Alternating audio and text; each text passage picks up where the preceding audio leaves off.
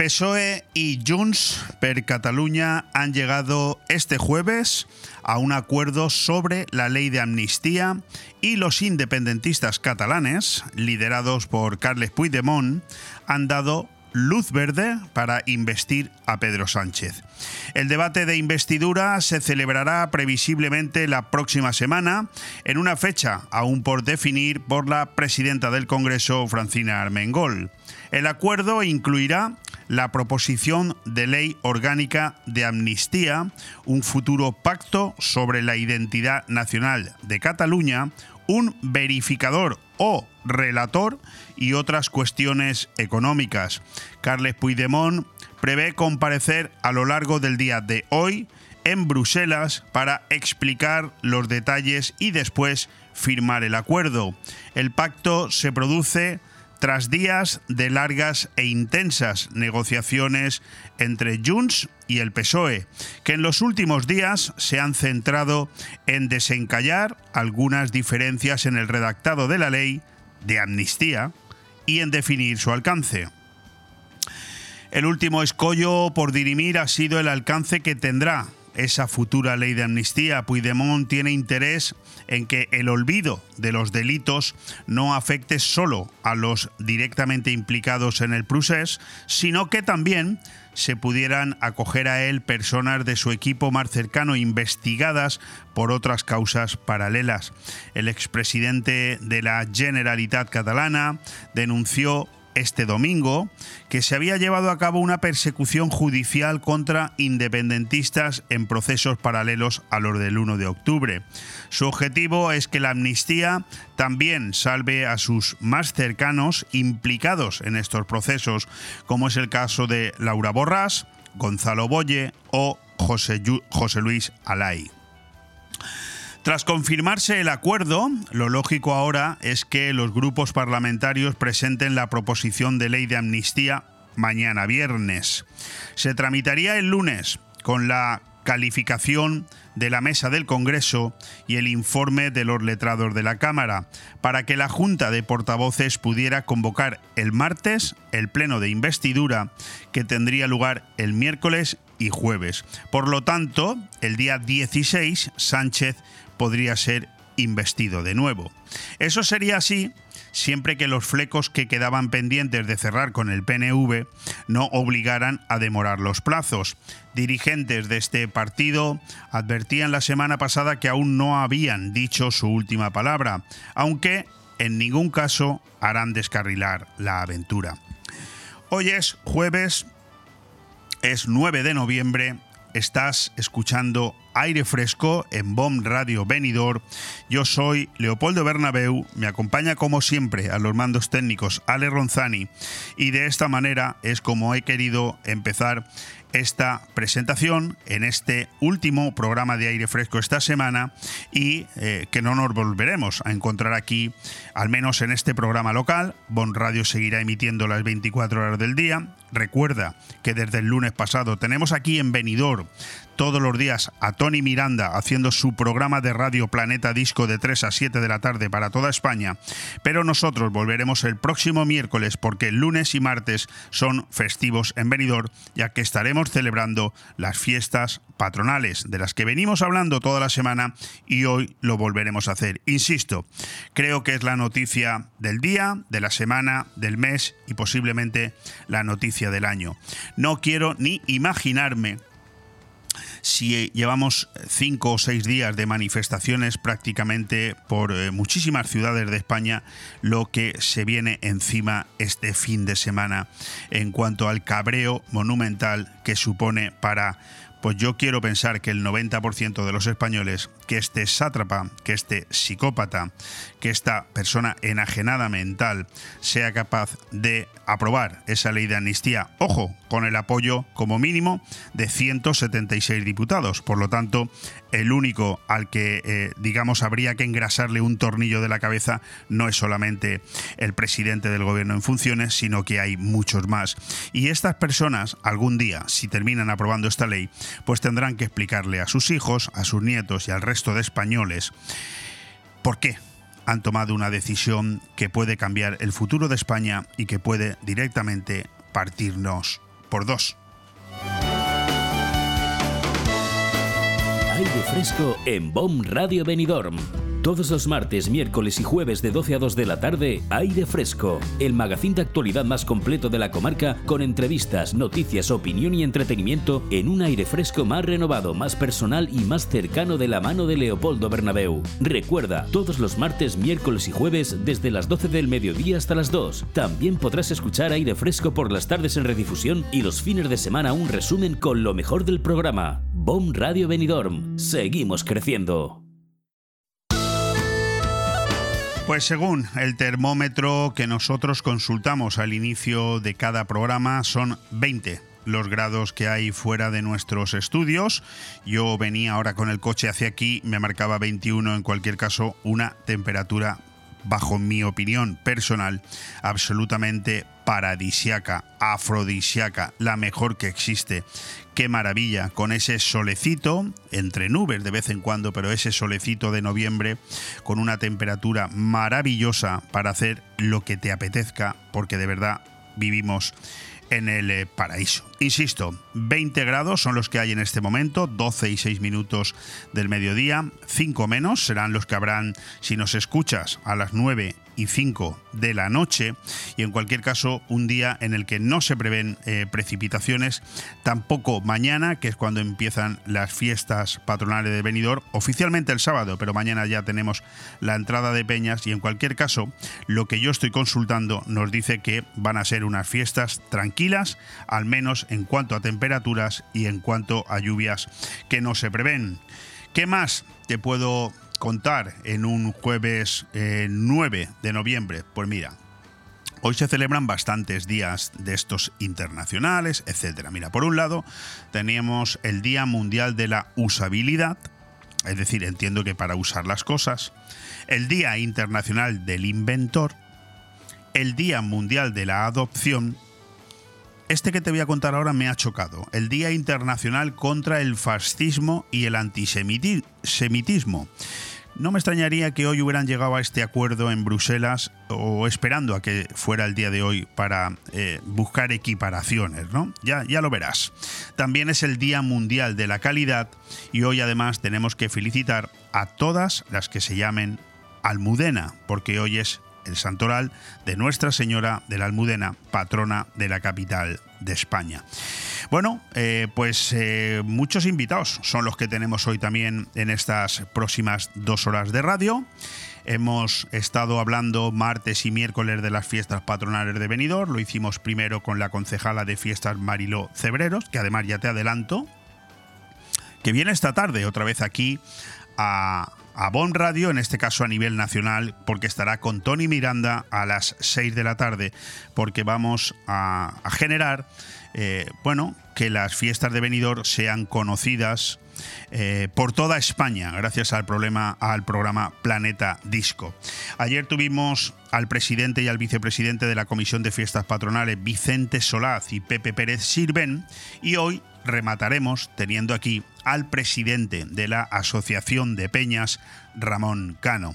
Después nos visitará alguien que lo suele hacer de manera a menudo, aunque hace ya un tiempo que no viene por aquí, José Ramón González de Zárate, concejal del Ayuntamiento de Benidorm, diputado regional del Partido Popular, que acaba de cumplir sus primeros 100 días como diputado en las Cortes Valencianas, que ahora mismo están discutiendo los presupuestos generales para el año próximo y es muy importante preguntarle a este diputado, a este buen amigo, a este concejal, de qué manera se va a ver beneficiado venidor en estos presupuestos generales de la Generalitat después de tantos años de socialismo y de Botanic en los cuales por aquí no hemos hecho más que pasar la mano por la pared.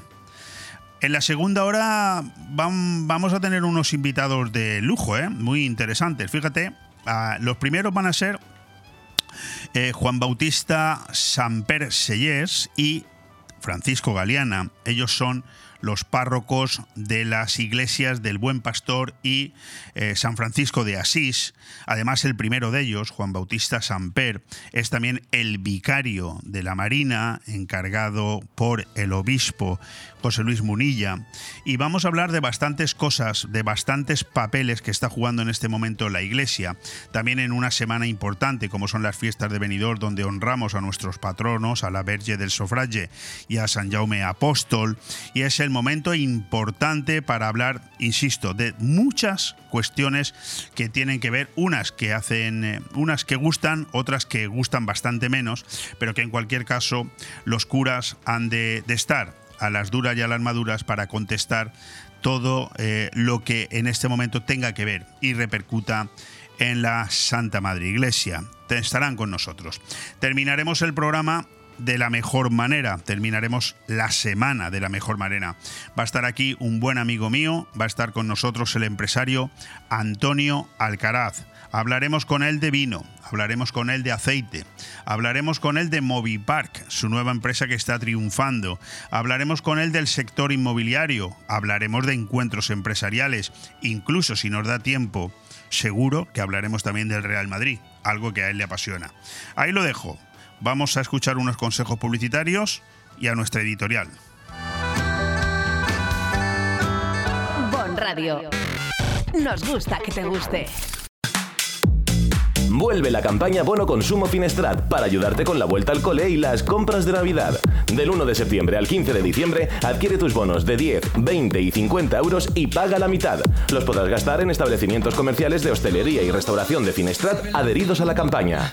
Organiza Ayuntamiento de Finestrat con el apoyo de Diputación de Alicante. Vuelve el bono consumo a Finestrat. Porque en Finestrat lo tienes todo. En Hidracua trabajamos cada día para ofrecerte una atención personalizada. Realiza tus gestiones sin desplazamientos ni esperas. Es tan fácil y rápido como entrar en el área de clientes de nuestra web www.hidracua.es. Tan solo necesitas tener a mano tu factura del agua y un par de minutos para registrarte. Desde ese momento tendrás tu contrato de agua disponible en tu móvil u ordenador. Conoce tu consumo de agua, accede a tus facturas o solicita la factura digital para recibirla de forma inmediata en tu móvil. Hidracua, tu agua de cada día. Pérez Pascual Eurorepar, el taller referente en la comarca con más de 50 años de experiencia en chapa, pintura y mecánica. Visítanos en Avenida Alfonso Puchades 25, Benidorm. Pérez Pascual Eurorepar, tu taller de confianza. Pérez Pascual Eurorepar quiere felicitar al pueblo de Benidorm en sus fiestas mayores patronales. Bones Festes. Aire Fresco. Programa patrocinado por Hotel Meliá Benidorm, Fomento de Construcciones y Contratas, Exterior Plus y Actúa, Servicios y Medio Ambiente.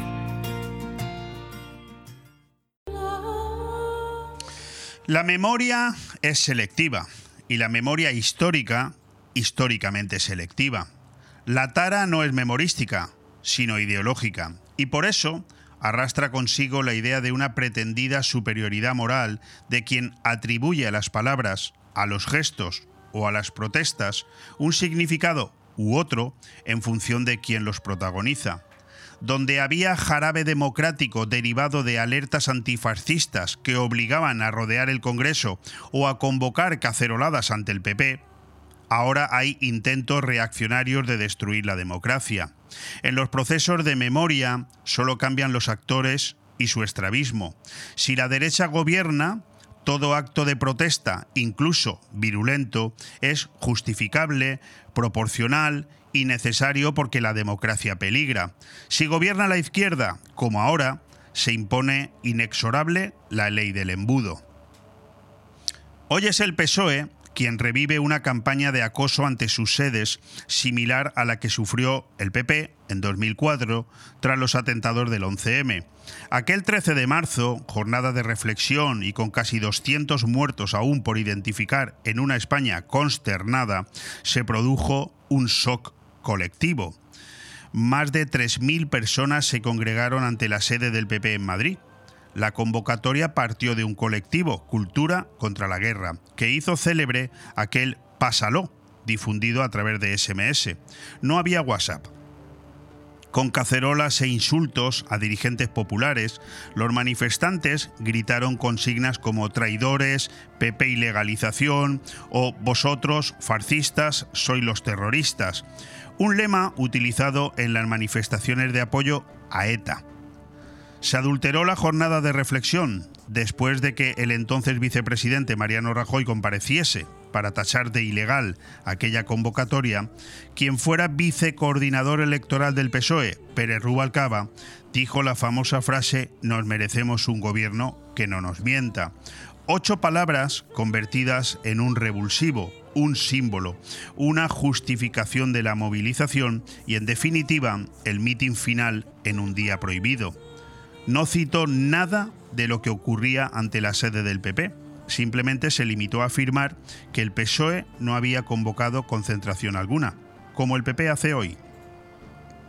El PSOE vive ahora un incipiente 13M. No hay elecciones a la vista, pero sí una investidura en el aire. Afortunadamente, no hay 200 personas descuartizadas bajo los amasijos de hierro de unos trenes. Hoy hay, en cambio, una negociación opaca con un huido de la justicia en busca de amnistía, en medio, toda una década de blanqueamiento del independentismo por parte del PSOE. Eduardo Zaplana, por entonces ministro, habló de acoso ilegal y antidemocrático. Hoy, Pedro Sánchez sostiene que atacar al PSOE es atacar a la democracia. Similitudes, ¿verdad? Manifestarse ante la sede del PSOE, por indeseable que sea socavar a los partidos en su propia sede, sean cuales sean, no es atacar. No es edificante, pero no es atacar. Sánchez habla de acoso reaccionario y de que nadie podrá amedrentar al PSOE. Santos Cerdán culpa al PP de estar callado y de avalar la violencia. La violencia en las calles. Violencia. De violencia habló Ábalos días atrás. Los episodios de los, de los CDR no eran violencia ni terrorismo, solo una expresión de la soberanía popular que no nacional. Y María Jesús Montero cree que manifestarse contra el gobierno así es romper España y amenazar la democracia. Sin un escaparate roto, sin coches ni contenedores ardiendo, sin un casco de policía destrozado o golpes de adoquín, sin agentes rotos por la hemiplegia sufrida, los paralelismos son tan sospechosos como erróneos. Hay un problema de memoria, otro de negación de legitimidad, otro de coherencia y uno más, quizás el más surrealista, de verdad, ¿por qué los españoles merecían en 2004 un gobierno que no les mintiese y ahora no merecen lo mismo? ¿Por qué hay la indignación? ¿Por qué hoy la indignación es reaccionaria y antes era libertadora? No es un reseteo de memoria lo que hace falta, ni girar en torno al y más, recordando los escupitajos en el pelo de Cristina Cifuentes, el acoso a Soraya Sáenz con su hijo en casa, los insultos a Cayetana Álvarez de Toledo, los escraches a Rosa Díez, los zarandeos de Begoña Villacís embarazada o los insultos a la juez Mercedes Alaya en plena calle. Bastaría con no patrimonializar la democracia, con menos revanchismo banderizo y con un gobierno que no nos mienta, en 2004 y en 2023, palabra de Rubalcaba. Bon Radio. Nos gusta que te guste. La tradición es un arte y en Mesón el Segoviano somos artesanos. Artesanos de la buena cocina. Prueba nuestro cochinillo segoviano, el cordero al horno, el chuletón de buey, bacalao a la vizcaína y muchos más platos que harán que repitas. Además, estamos preparados para cualquier reunión, evento o grupo. Descubre nuestros menús especiales. También tenemos un fantástico menú diario para que comas como en casa. Mesón el Segoviano. Artesanía en la cocina. En calle Ibiza 10, Benidorm. Si no tienes sitio para guardar pertenencias de gran tamaño, como bicicletas, motos, muebles y cualquier tipo de enseres, Movipark Marina Baixa te ofrece la solución. Áreas de diferentes medidas y precios que podrás alquilar según sean tus necesidades. Espacios cerrados de forma individual, con videovigilancia y la máxima seguridad en las instalaciones. Acceso 24 horas con código personalizado. Movipark Marina Baixa. Teléfono 670 97 23 14. ¿Quieres vivir en medio del paraíso y tener las vistas más impresionantes de la bahía de Benidorm? Háblalo ya con tu pareja y haceros el regalo de vuestras vidas. Un exclusivo chalet de lujo en lo más alto de Sierra Helada. Parcela de 1000 metros cuadrados con casa de 900 metros en tres plantas, cuatro dormitorios suite, piscina, amplio garaje, barbacoa y mucho espacio para habilitar un gran apartamento. ¿Te apetece verlo? Llámame al 607-084-417 y hablamos del precio, sin intermediarios. Llega el otoño a Calatabú. Disfruta de la nueva temporada en el mejor Beach Club restaurante de la zona. Saborea nuestra deliciosa carta con nuestras espectaculares hamburguesas, zona Tex-Mex y especiales asiáticos. Con música en directo, DJs y shows para vivir una experiencia única. Te montamos cualquier tipo de evento para grupos, cumpleaños, bodas, reuniones de empresa y mucho más. Calatabú Restaurante Beach Club en Cala de Villajoyosa frente al mar. Reservas al 632 79 42 64 y síguenos en Facebook e Instagram. Esperamos. Abani via Bonavé. Abonade quiere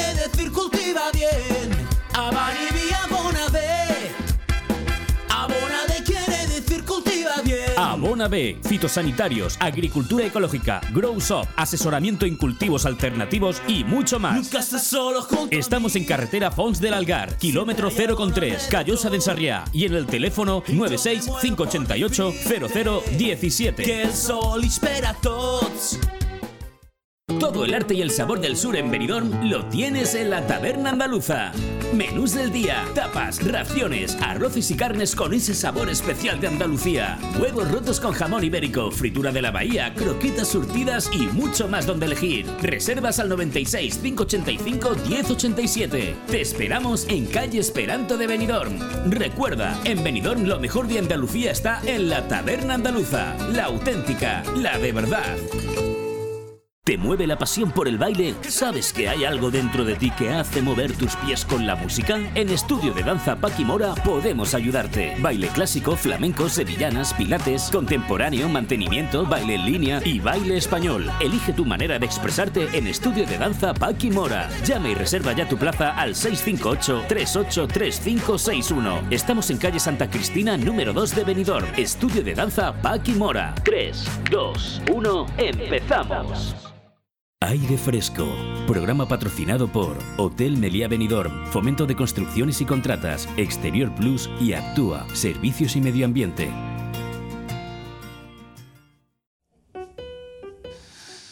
Soy de un pueblo de Jaén, de Puente de Génave. Lo abandoné siendo niño y mis recuerdos me evocan los gigantes y cabezudos, la misa en honor de San Isidro, los churros, el turrón y las verbenas. Mi otro pueblo de adopción en mi querido Benidorm, del que tengo maravillosos recuerdos de sus fiestas mayores patronales y he tenido el inmenso honor de ser mayoral en dos ocasiones, por cierto, una de ellas conmemorando el 250 aniversario. Grandes recuerdos que espero seguir almacenando durante muchos años. Esos momentos en la peña o de peñes, como solemos decir cuando visitamos a los amigos, las procesiones, el Día de las Peñes, el desfile del humor, las carrozas, la ofrenda y especialmente el momento en el que el sábado de fiestas en la entrada de bandas se interpreta el pasodoble Fiesta en Benidorm. Ese momento es cuando al que vive la fiesta de este pueblo se le pone un nudo en la garganta que no le, vamos, que le hace suspirar profundamente, los ojillos vidriosos y la piel de gallina. Con todos esos bonitos recuerdos, hemos trabajado este año para que estas fiestas estén repletas de esos buenos momentos.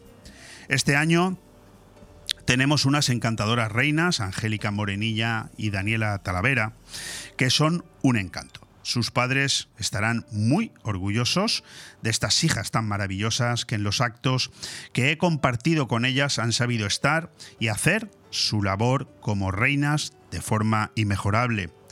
Como presidente de la Asociación de Peñas Verge del Sofraje, quiero agradecer también a la Comisión de Festes Mayors Patronals lo fácil que me lo ha hecho con su ayuda y colaboración para desempeñar mi cargo, así como a toda mi junta. Hemos trabajado para que estas fiestas sean las mejores jamás vividas y espero que nuestro esfuerzo dé el fruto merecido.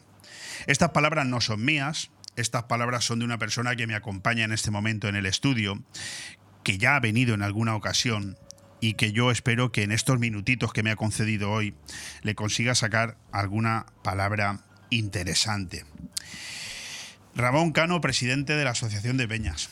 Eh, ¿Te ha gustado escu- escuchar tus palabras al pueblo de Benidorm? Sí, sí. ¿Me, Ah, me- la- me- me la- da la sensación de que te has emocionado o no? medio, bueno, un poco. A ver, yo soy bastante lágrima fácil.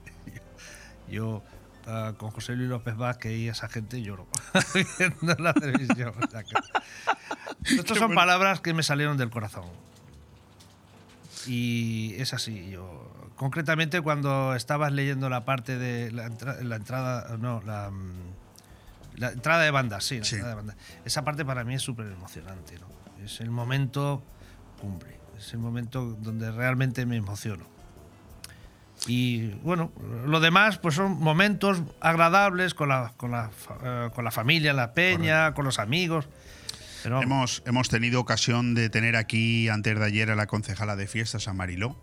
Ayer tuvimos al presidente y el vicepresidente de la, de la Comisión de Fiestas Patronales y hoy evidentemente pues tocaba tener aquí al presidente de la, de la Asociación de Peñas porque, porque mañana empiezan las fiestas y ya pues ya no hay más tu tía, como dicen por ahí, ya está. El, el- Ya empezamos. el pollo está en el caldo, o como lo quieras decir, ya Sí. no se puede hacer más.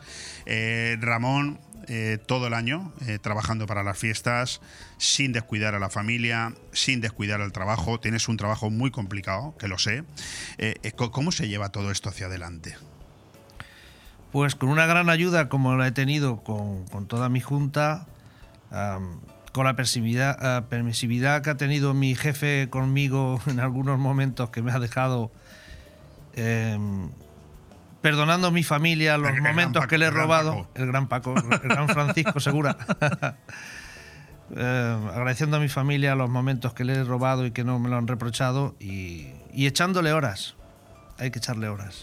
Y yo te voy a hacer muchas preguntas que también les he hecho a los demás, porque eh, creo que es justo que cada uno tenga la posibilidad de contestar lo mismo, ¿no? Para ver cada uno cómo, cómo lo enfoca.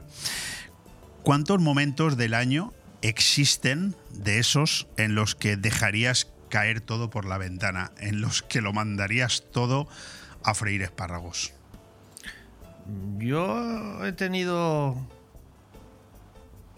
uno o ninguno. Pues- a ver, calentones se tienen, el, ¿no? Pero el presidente ayer dijo que bastantes. ¿eh? vamos a ver. Eh, yo um, represento un colectivo de 4.600 personas. Podría ser Eh. alcalde de Benidorm. Cuidado, ¿eh? Y, y- y realmente mm, la responsabilidad y el trabajo que conlleva es bastante, ¿no? Pero la responsabilidad y el trabajo que lleva mi buen amigo Vicente eh, es, es duro, es duro, ¿eh? porque Bueno, pues, que- eh, pues es un poco más soca Vicente Solaz, porque ya es la segunda vez que es presidente de la comisión, ¿eh? Sí, lo mismo hay una tercera, porque este muchacho Ayer dijo, ayer dijo que no, dijo aquí que no, pero, nunca pero se puede decir de está bueno beberé. Bueno, Yo bueno. lo veo valiente y capaz. ¿qué balance haces tú, ahora ya sí que es el momento de los balances, de estos 12 meses de trabajo? Pues el balance en general es bueno. Yo lo doy por bueno. Nosotros, eh, mira, hay un termómetro que es el que yo he tenido y es el de las asambleas. Cuando tú en una asamblea, eh, en el momento de ruegos y preguntas hay discordia o hay alguien que se queja por algo que has hecho mal y todo eso, pues yo ahí valoro o, he valorado nuestra gestión y es que nosotros durante las asambleas, sinceramente, mm, no hemos tenido nada. Mm, Nadie se ha quejado, por lo tanto, si no hay quejas, creo que lo hemos hecho bien. Bueno, con eso no, nos vamos a quedar. Hay una noticia que evidentemente ya la comentamos aquí la, la otra vez que estuviste, luego ya se confirmó, y es que la Asociación de Peñas, pues ya sabe qué peñas tendrán que formar la próxima gestora para dirigir la entidad en el caso de que no se presente ninguna candidatura a presidirla de manera voluntaria, ¿no? Bueno, mm, este proceso eh, es, algo que hay que agradecer a tu gestión, a tu, a tu presidencia, ¿no? Eh, ¿Es un proceso que va a solucionar el, problema o, o va a encabronar a muchos otros, porque yo me imagino que al que le haya tocado voluntariamente en el sorteo, a lo mejor hay algunas que se han dado de baja, ¿no? No, a ver, voluntariamente en el sorteo no. Le ha tocado en el sorteo, en el sorteo porque mm, nosotros hemos hecho, eh, hemos cambiado los estatutos para que la elección de la gestora sea para aquellas peñas que no han entrado. Correcto. Lo que no puede ser es que, como estábamos anteriormente, ya el primer grupo, que es de las peñas más antiguas, ya les tocaba doblar. Cuando hay muchas otras peñas que no, no habían sido. Correcto. Entonces, lo que hemos te- intentado solucionar es ese problema para que, mediante sorteo, entren todas aquellas peñas que no han sido gestora, les toque. Eh, ¿ha, ha habido alguna baja de momento? No, no, no me consta. No, no, de momento no. Es que no ha dado tiempo, no ha dado tiempo. A ver, vamos a ver. En este momento las peñas están centradas en lo que es las fiestas, que las tenemos ya, como Correcto, tú bien has dicho. correcto. Mañana ya damos el pistoletazo de salida con el alumbrado, la inauguración de la feria, la, La entrada. la entrada de peñas, que eso es un cacao. Y, Sí, vamos, que no ha dado tiempo. no, no ha dado en tiempo. Ahora, cuando pasen las fiestas Veremos. y entonces les toque ir Claro. y presentarse. Si no hay ningún candidato voluntario. Eh, efectivamente, puede, si no hay puede ser que Ramón Cano llegue y diga, quiero repetir en el cargo. ¿Qué te has tomado esta mañana? no, que no. ¿Ha visto de qué manera más sutil te la he lanzado o no? Sí, nada, ya, pero bien. No, no, eh, ya he pasado un año bastante. Le he robado bastante tiempo a mi familia y me apetece disfrutar más de, de tiempo libre. Eh, Está muy bien, está muy bien. Oye, con sinceridad, ¿lo estáis pasando bien los miembros de, de tu junta y tú? ¿O, o- o es, por den- es por dentro tan bonito como parece por fuera? Nosotros hemos hecho un, grupo fantástico. O sea, hemos hecho, no, eh, se formó por gestora, pero luego nos hemos llevado muy bien, fantásticos. O sea, no, no ha habido discordias dentro. eh, nos hemos divertido cuando hemos tenido que tener eventos como, por ejemplo, verbenas o. hemos estado trabajando con alegría, apoyado, todo el mundo ayudando, apoyando y trabajando duramente. Pero fantástico, se han llevado Sí, muy bien, hay- nos hemos llevado muy bien, vamos. Si hay alguien que se cree que organizar unas fiestas de venidor o dirigir la, la Asociación de las Peñas no requiere horas, mm, que se, que se vaya olvidando, ¿no? No, si esto se lleva fácil, no digas eso que no se presenta nadie. Sí, sí, sí. No, no, bien. Bueno, no te preocupes. Retiro la pregunta. Retiro la pregunta. Oye, ¿os habéis sentido la, la junta tuya? ¿Os habéis sentido arropados por todo el colectivo, por toda la asociación? Eh, ¿Habéis sufrido alguna pequeña decepción? No hace falta decir nombres. No, no, no, no, no, no, no, no, para nada. Eh, cada vez que hemos pedido ayuda siempre ha habido peñas, incluso las nuestras, de los que estamos en la gestora, que nos han ayudado. No, no estamos decepcionados para nada. No. ¿Qué- ¿Y qué, qué desgasta más, Mm, mm, Ramón? ¿El trabajo de uno mismo o, o el ser presidente de, de la asociación? Desgasta más conjugar los dos. El trabajo de uno mismo, indudablemente, Cuando dejas de ser presidente de la asociación de peñas, ir a trabajar parece como unas vacaciones, ¿no? Pues eh, bueno, sí, sí, porque ya dejaré de recibir tantas llamadas y tantos WhatsApp y- Tantas entrevistas, y tantas preocupaciones, periodista. tantas preocupaciones que tienes, porque quieras que no. Y ha habido noches que he estado que me ha costado dormir. ¿eh? Hombre, yo sé que tu WhatsApp anoche eran las 12 de la noche y seguía funcionando. Y al primero que yo le he enviado esta mañana un mensaje, a las 6 y un minuto, Mm. era a ti, porque he visto que tu WhatsApp a las 5 y 47 estaba funcionando. A las 4. Y media. Bueno, claro. a las 4 y media he puesto el primero. Vale. Y ya no me he dormido. Pero eso no es habitual, ¿no? No, pero no, no, no, no, yo, duermo- yo suelo dormir bien. Pero bueno, cuando tengo alguna preocupación o algo, tengo algo en la cabeza que, pues entonces sí, eh, me desvelo y Oye, tenéis nueva concejala de fiestas desde hace cuatro meses, todavía no llega a cinco. ¿Se nota el cambio en, en la gestión, en la forma de hacer las cosas con el anterior? Bueno, no nos ha dado mucho tiempo, pero no, porque Chule es un tío. Es un tío 10. Es un tío 10. De hecho, durante las, eh, durante la celebración de, de la Noche de las Peñas, eh, pues, tuve el honor de, de- de- de- de regalarle, hacer un regalo en agradecimiento por los 17 años que, se eh, que, él ha estado ahí al pie sí. del cañón y ayudando. Y es un tío fantástico, no, con él fantástico. Y con Mariló, pues igual. Mariló es una dulzura. Mariló, vamos, eh, todo lo que le pidas. Sí, sí, sí. Ella- Luego no ella- da nada, pero sí, sí. sí. Ella dijo lo mismo, ¿eh? de vosotros, ¿eh? antes de ayer, tanto del presidente de la comisión como del presidente de la, de la asociación. Pero es que vamos a ver, no se puede, no se puede ver de otra manera. Es decir, nosotros, eh, eh, entre Vicente, Mariló y yo, la parte que me toca, tenemos que montar las fiestas. Tenemos que hacer las Más fiestas vale de que bien, ¿no? Y tenemos que llevarnos bien. No, es que no veo yo eh, por qué tener un punto de discordia, un momento de discordia. No, no, no. Todo lo contrario. Oye, ¿cómo van a ser las fiestas de este 2023? Fíjate qué pregunta más, más concreta, ¿no? Pues hombre, yo creo hemos trabajado para que sean fantásticas, que sean buenísimas. Sean buenas fiestas. Creo que el tiempo va a acompañar. Sí, acabo de consultar y no hay lluvia ninguno de los cinco días en principio. Pues eh, creo que el tiempo va a acompañar. Y luego con nuestro buen amigo Vicente, que se ha preocupado muchísimo, que el hombre, ese sí que, si no ha dormido, sí que lo entiendo, porque eh, lleva ahora unos tres o cuatro días.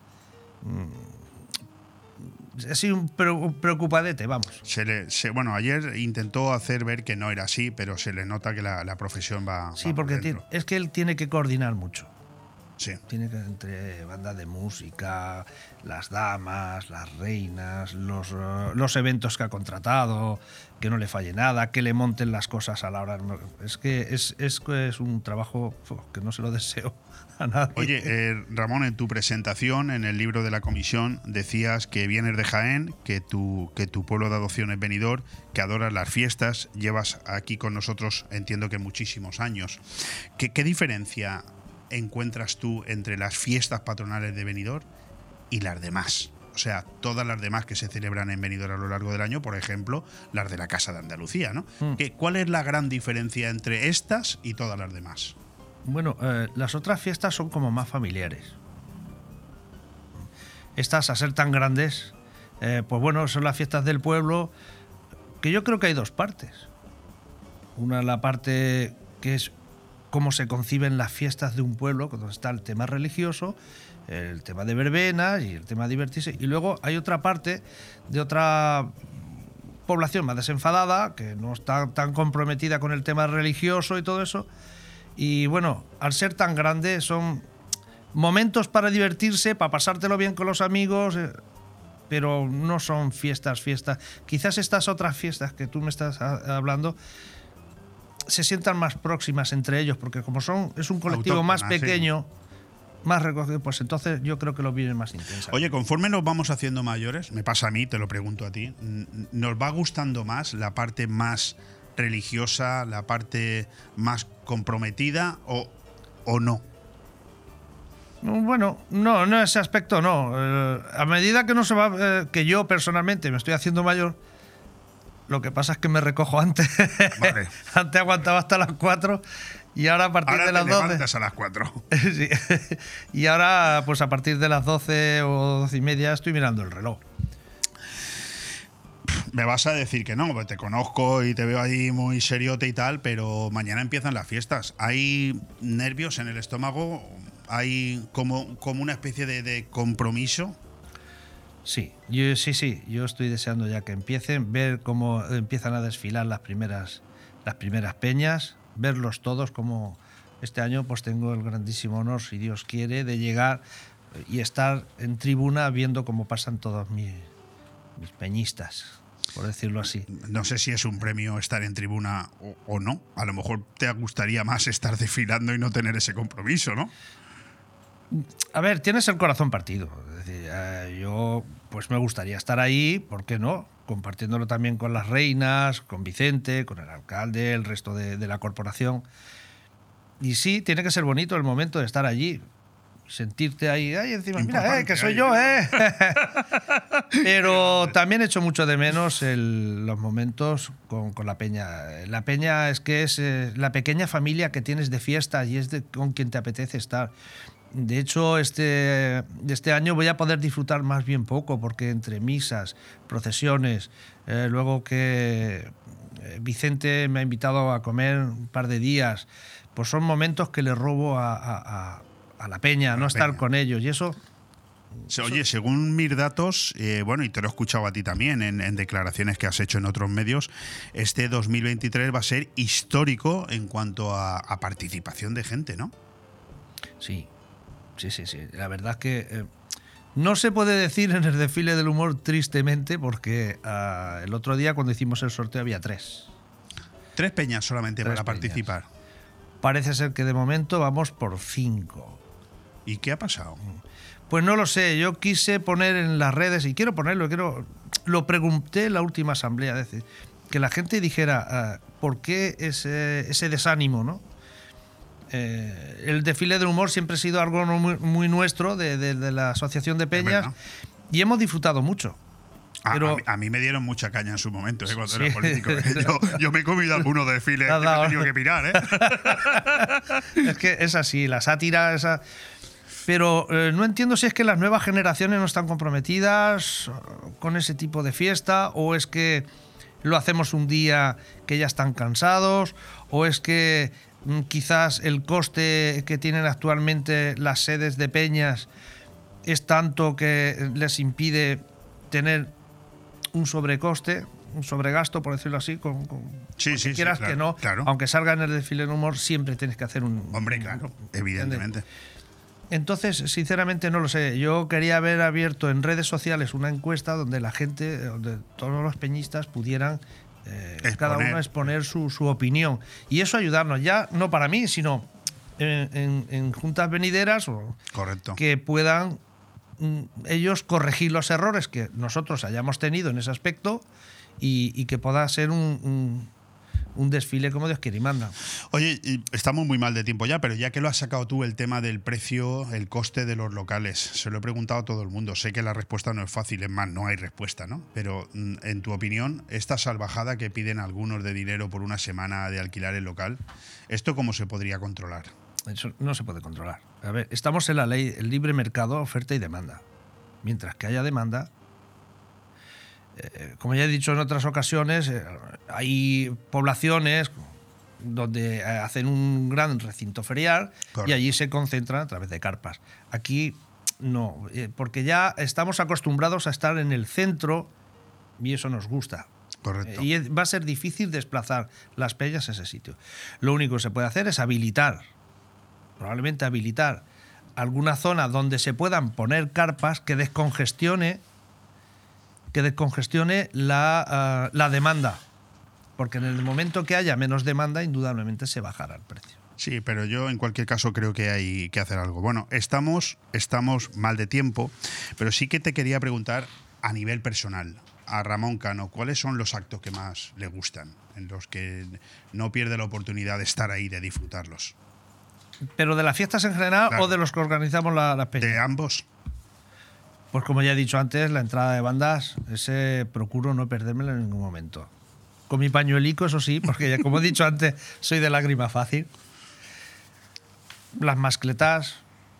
El último día he salido de desfile del humor, lo que pasa es que a veces pues la gente no, no te acompaña, pero bueno, el desfile del humor.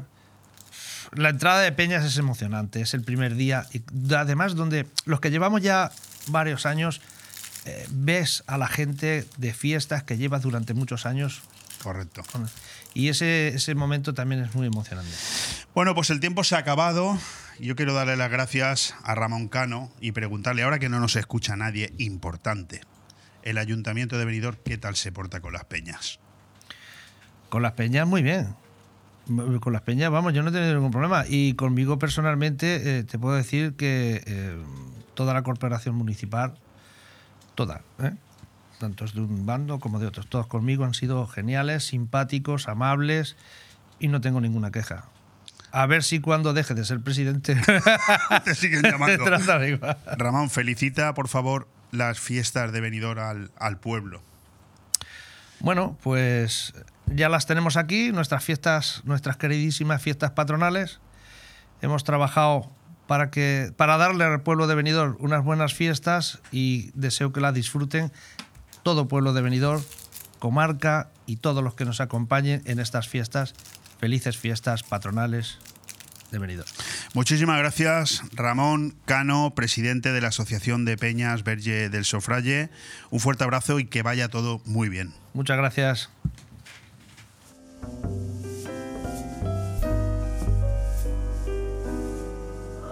Bon Radio. Nos gusta que te guste.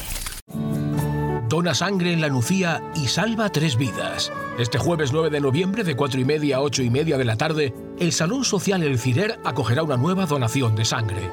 Recuerda que la sangre es más necesaria que nunca en los hospitales y la única forma de obtenerla es mediante la donación de personas solidarias como tú. Súmate a la cadena solidaria y hazte donante de sangre este jueves 9 de noviembre en El Cirer. Ajuntament de la Nucía. Fent poble. Fent futur. ¿Te gusta llegar a tiempo a tu destino? ¿Volver a casa tan cómodo y seguro como si fueras tú mismo el que conduces? Radio Taxi Benidorm. El mejor servicio a tu entera disposición. Descárgate nuestra aplicación Pide Taxi para el móvil y solicita un taxi de la manera más fácil. Visita nuestra web radiotaxibenidorm.com. Radio Taxi Benidorm 96 586 26 26. Nirvana Asesores es una asesoría especializada en subvenciones que harán crecer tu negocio. En Nirvana Asesores no solo te ayudamos a realizar tus obligaciones fiscales, también te ayudamos a crear, a formarte e informarte de todos los cambios legislativos. Infórmate en el 629-556-020, en calle Limones 8, en el Centro de Negocios Benidorm, o en nirvanaasesores.es. Nirvana Asesores felicita a Benidorm en sus fiestas mayores patronales. Alexa, dime una heladería en la playa de Levante. Heladería Pinocchio. Una pizzería en la playa de Levante. Pizzería Pinocchio. Una cafetería en la playa de Levante. Cafetería Pinocchio. ¿Y un restaurante? Restaurante Pinocchio, en la playa de Levante. Pinocchio, lo que tú quieras y más en Pinocchio, en Avenida de Alcoy 12 de Benidorm. Pinocchio, tu cafetería, pizzería, heladería y restaurante. Gracias a los fondos europeos, Benidorm se transforma en una ciudad más verde, más accesible y más integradora. Renovamos calles y plazas, creamos pulmones verdes como el Moralet y construimos nuevos espacios para la atención social y el ocio. Estrategia de Desarrollo Urbano Sostenible e Integrador EDUSI de Benidorm. Una manera de hacer Europa. Proyecto cofinanciado por el Fondo Europeo de Desarrollo Regional.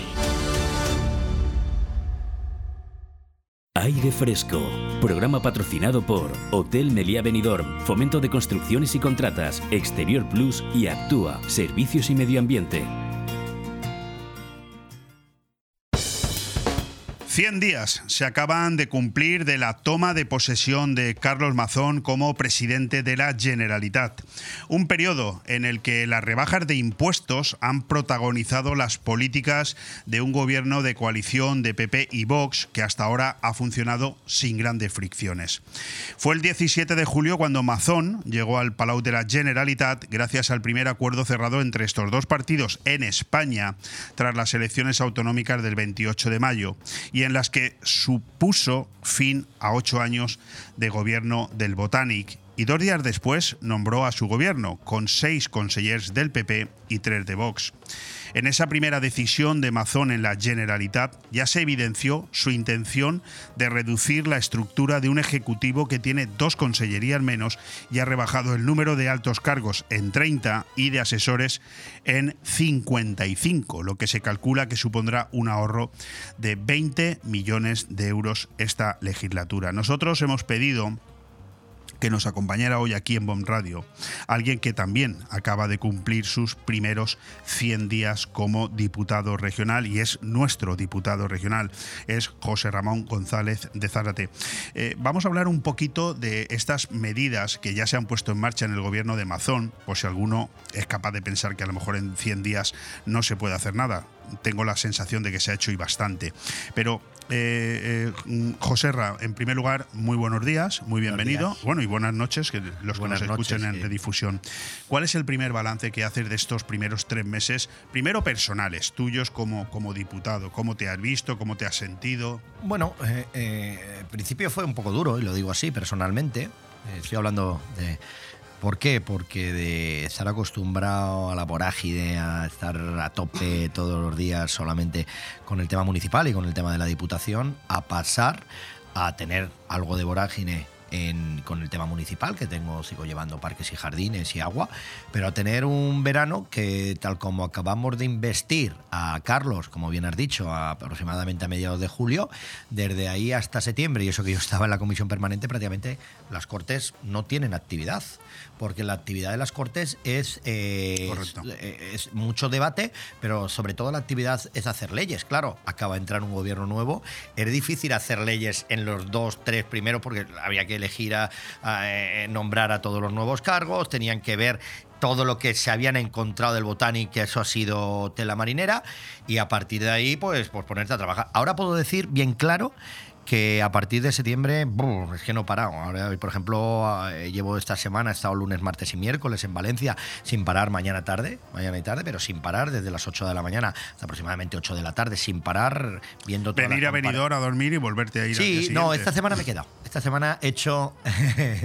he ido a un piso de estudiantes con mi sobrino. muy bien, muy bien. eh, porque uno de sus compañeros está en el Edusi, en el Edusi, perdona, en Erasmus Europa, y entonces tienen una habitación libre y esto he estado haciendo de piso de estudiantes. Eh, Mazón no te ha puesto un piso de 400 metros como eh, Pedro Sánchez le ha puesto a Yolanda Díaz. No, no, no, ya, ya le digo yo que no. Pues Mazón no es buen presidente. yo he pagado, he ido a Valencia, he pagado mi traslado a Valencia, mi transporte, allí he pagado mi desayuno, mi comida y mi cena, y encima pues he pagado mi desayuno, mi comida y mi cena, y encima he invitado a los compañeros de mi sobrino y a mi sobrino Para que no te para tiren que del no me tiren del piso. con que, eh, pero yo creo que por un tema simplemente de que eh, sales cansado de Valencia de trabajar y volver, aunque sea una hora y cuarto, una hora y media, había que hacerlo, quedarse días. Bueno, eh, si por algo destaca la gestión de Mazón en estos primeros tres meses, fundamentalmente, al menos es lo que a mí me ha llamado mucho la atención, es la eliminación de diferentes impuestos, como por ejemplo el de sucesiones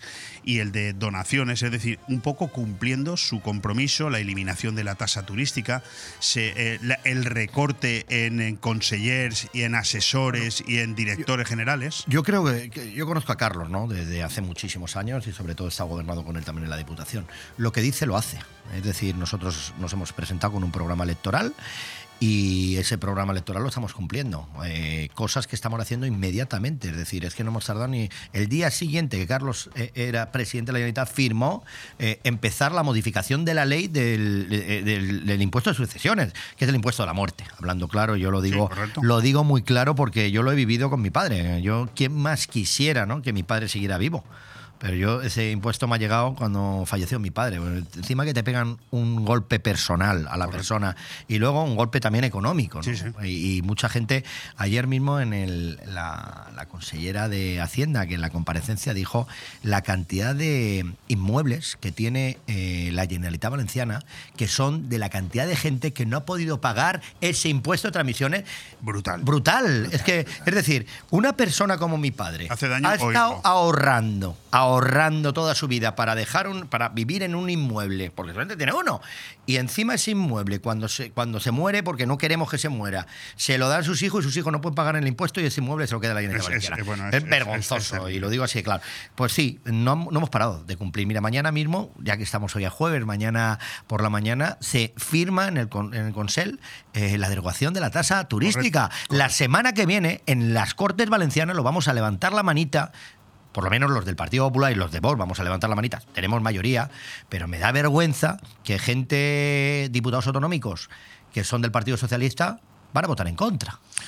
Cuando teóricamente estaban también a favor de la no imposición de la tasa turística porque era una exigencia de compromiso. Sí, totalmente de acuerdo, Bueno, pero, pues, eh, se pero, van a retratar. pero se van a retratar. Yo espero que el, lo digo así, el, sí. el diputado autonómico, mi compañero Mario, Mario Villar, que es diputado autonómico y encima estaba en el anterior eh, gobierno de la Generalitat Valenciana con Chimo Puig, pero en el área de turismo, que sabe eh, la problemática del turismo y que ha estado hablando con Orbe, con los apartamentos turísticos y sabe que la tasa turística daña totalmente a la competitividad de, este, de esta zona, como es la Comunidad Valenciana, con respecto a otros destinos. Yo espero que mañana, que el próximo, la próxima semana levante la mano en contra, es decir, que deroguemos esa tasa turística. Yo, José Ras, creo que si hay algo eh, muy susceptible y que ha tocado mucho la sensibilidad de mucha gente y que parece ser que Mazón también lo va a llevar a cabo es la modificación legislativa de que en las zonas castellano hablantes no sea obligatorio estudiar en valenciano. Totalmente. No es que no solamente hemos tocado el tema de impuestos, de tasas y todo esto, porque quiero recordar también la tasa del agua, que es la ley de saneamiento, que coge el señor Chimopur, lo vende con bombo y platillo, diciendo que va a quitar la, eh, el, el saneamiento, lo quita, no, lo aplaza.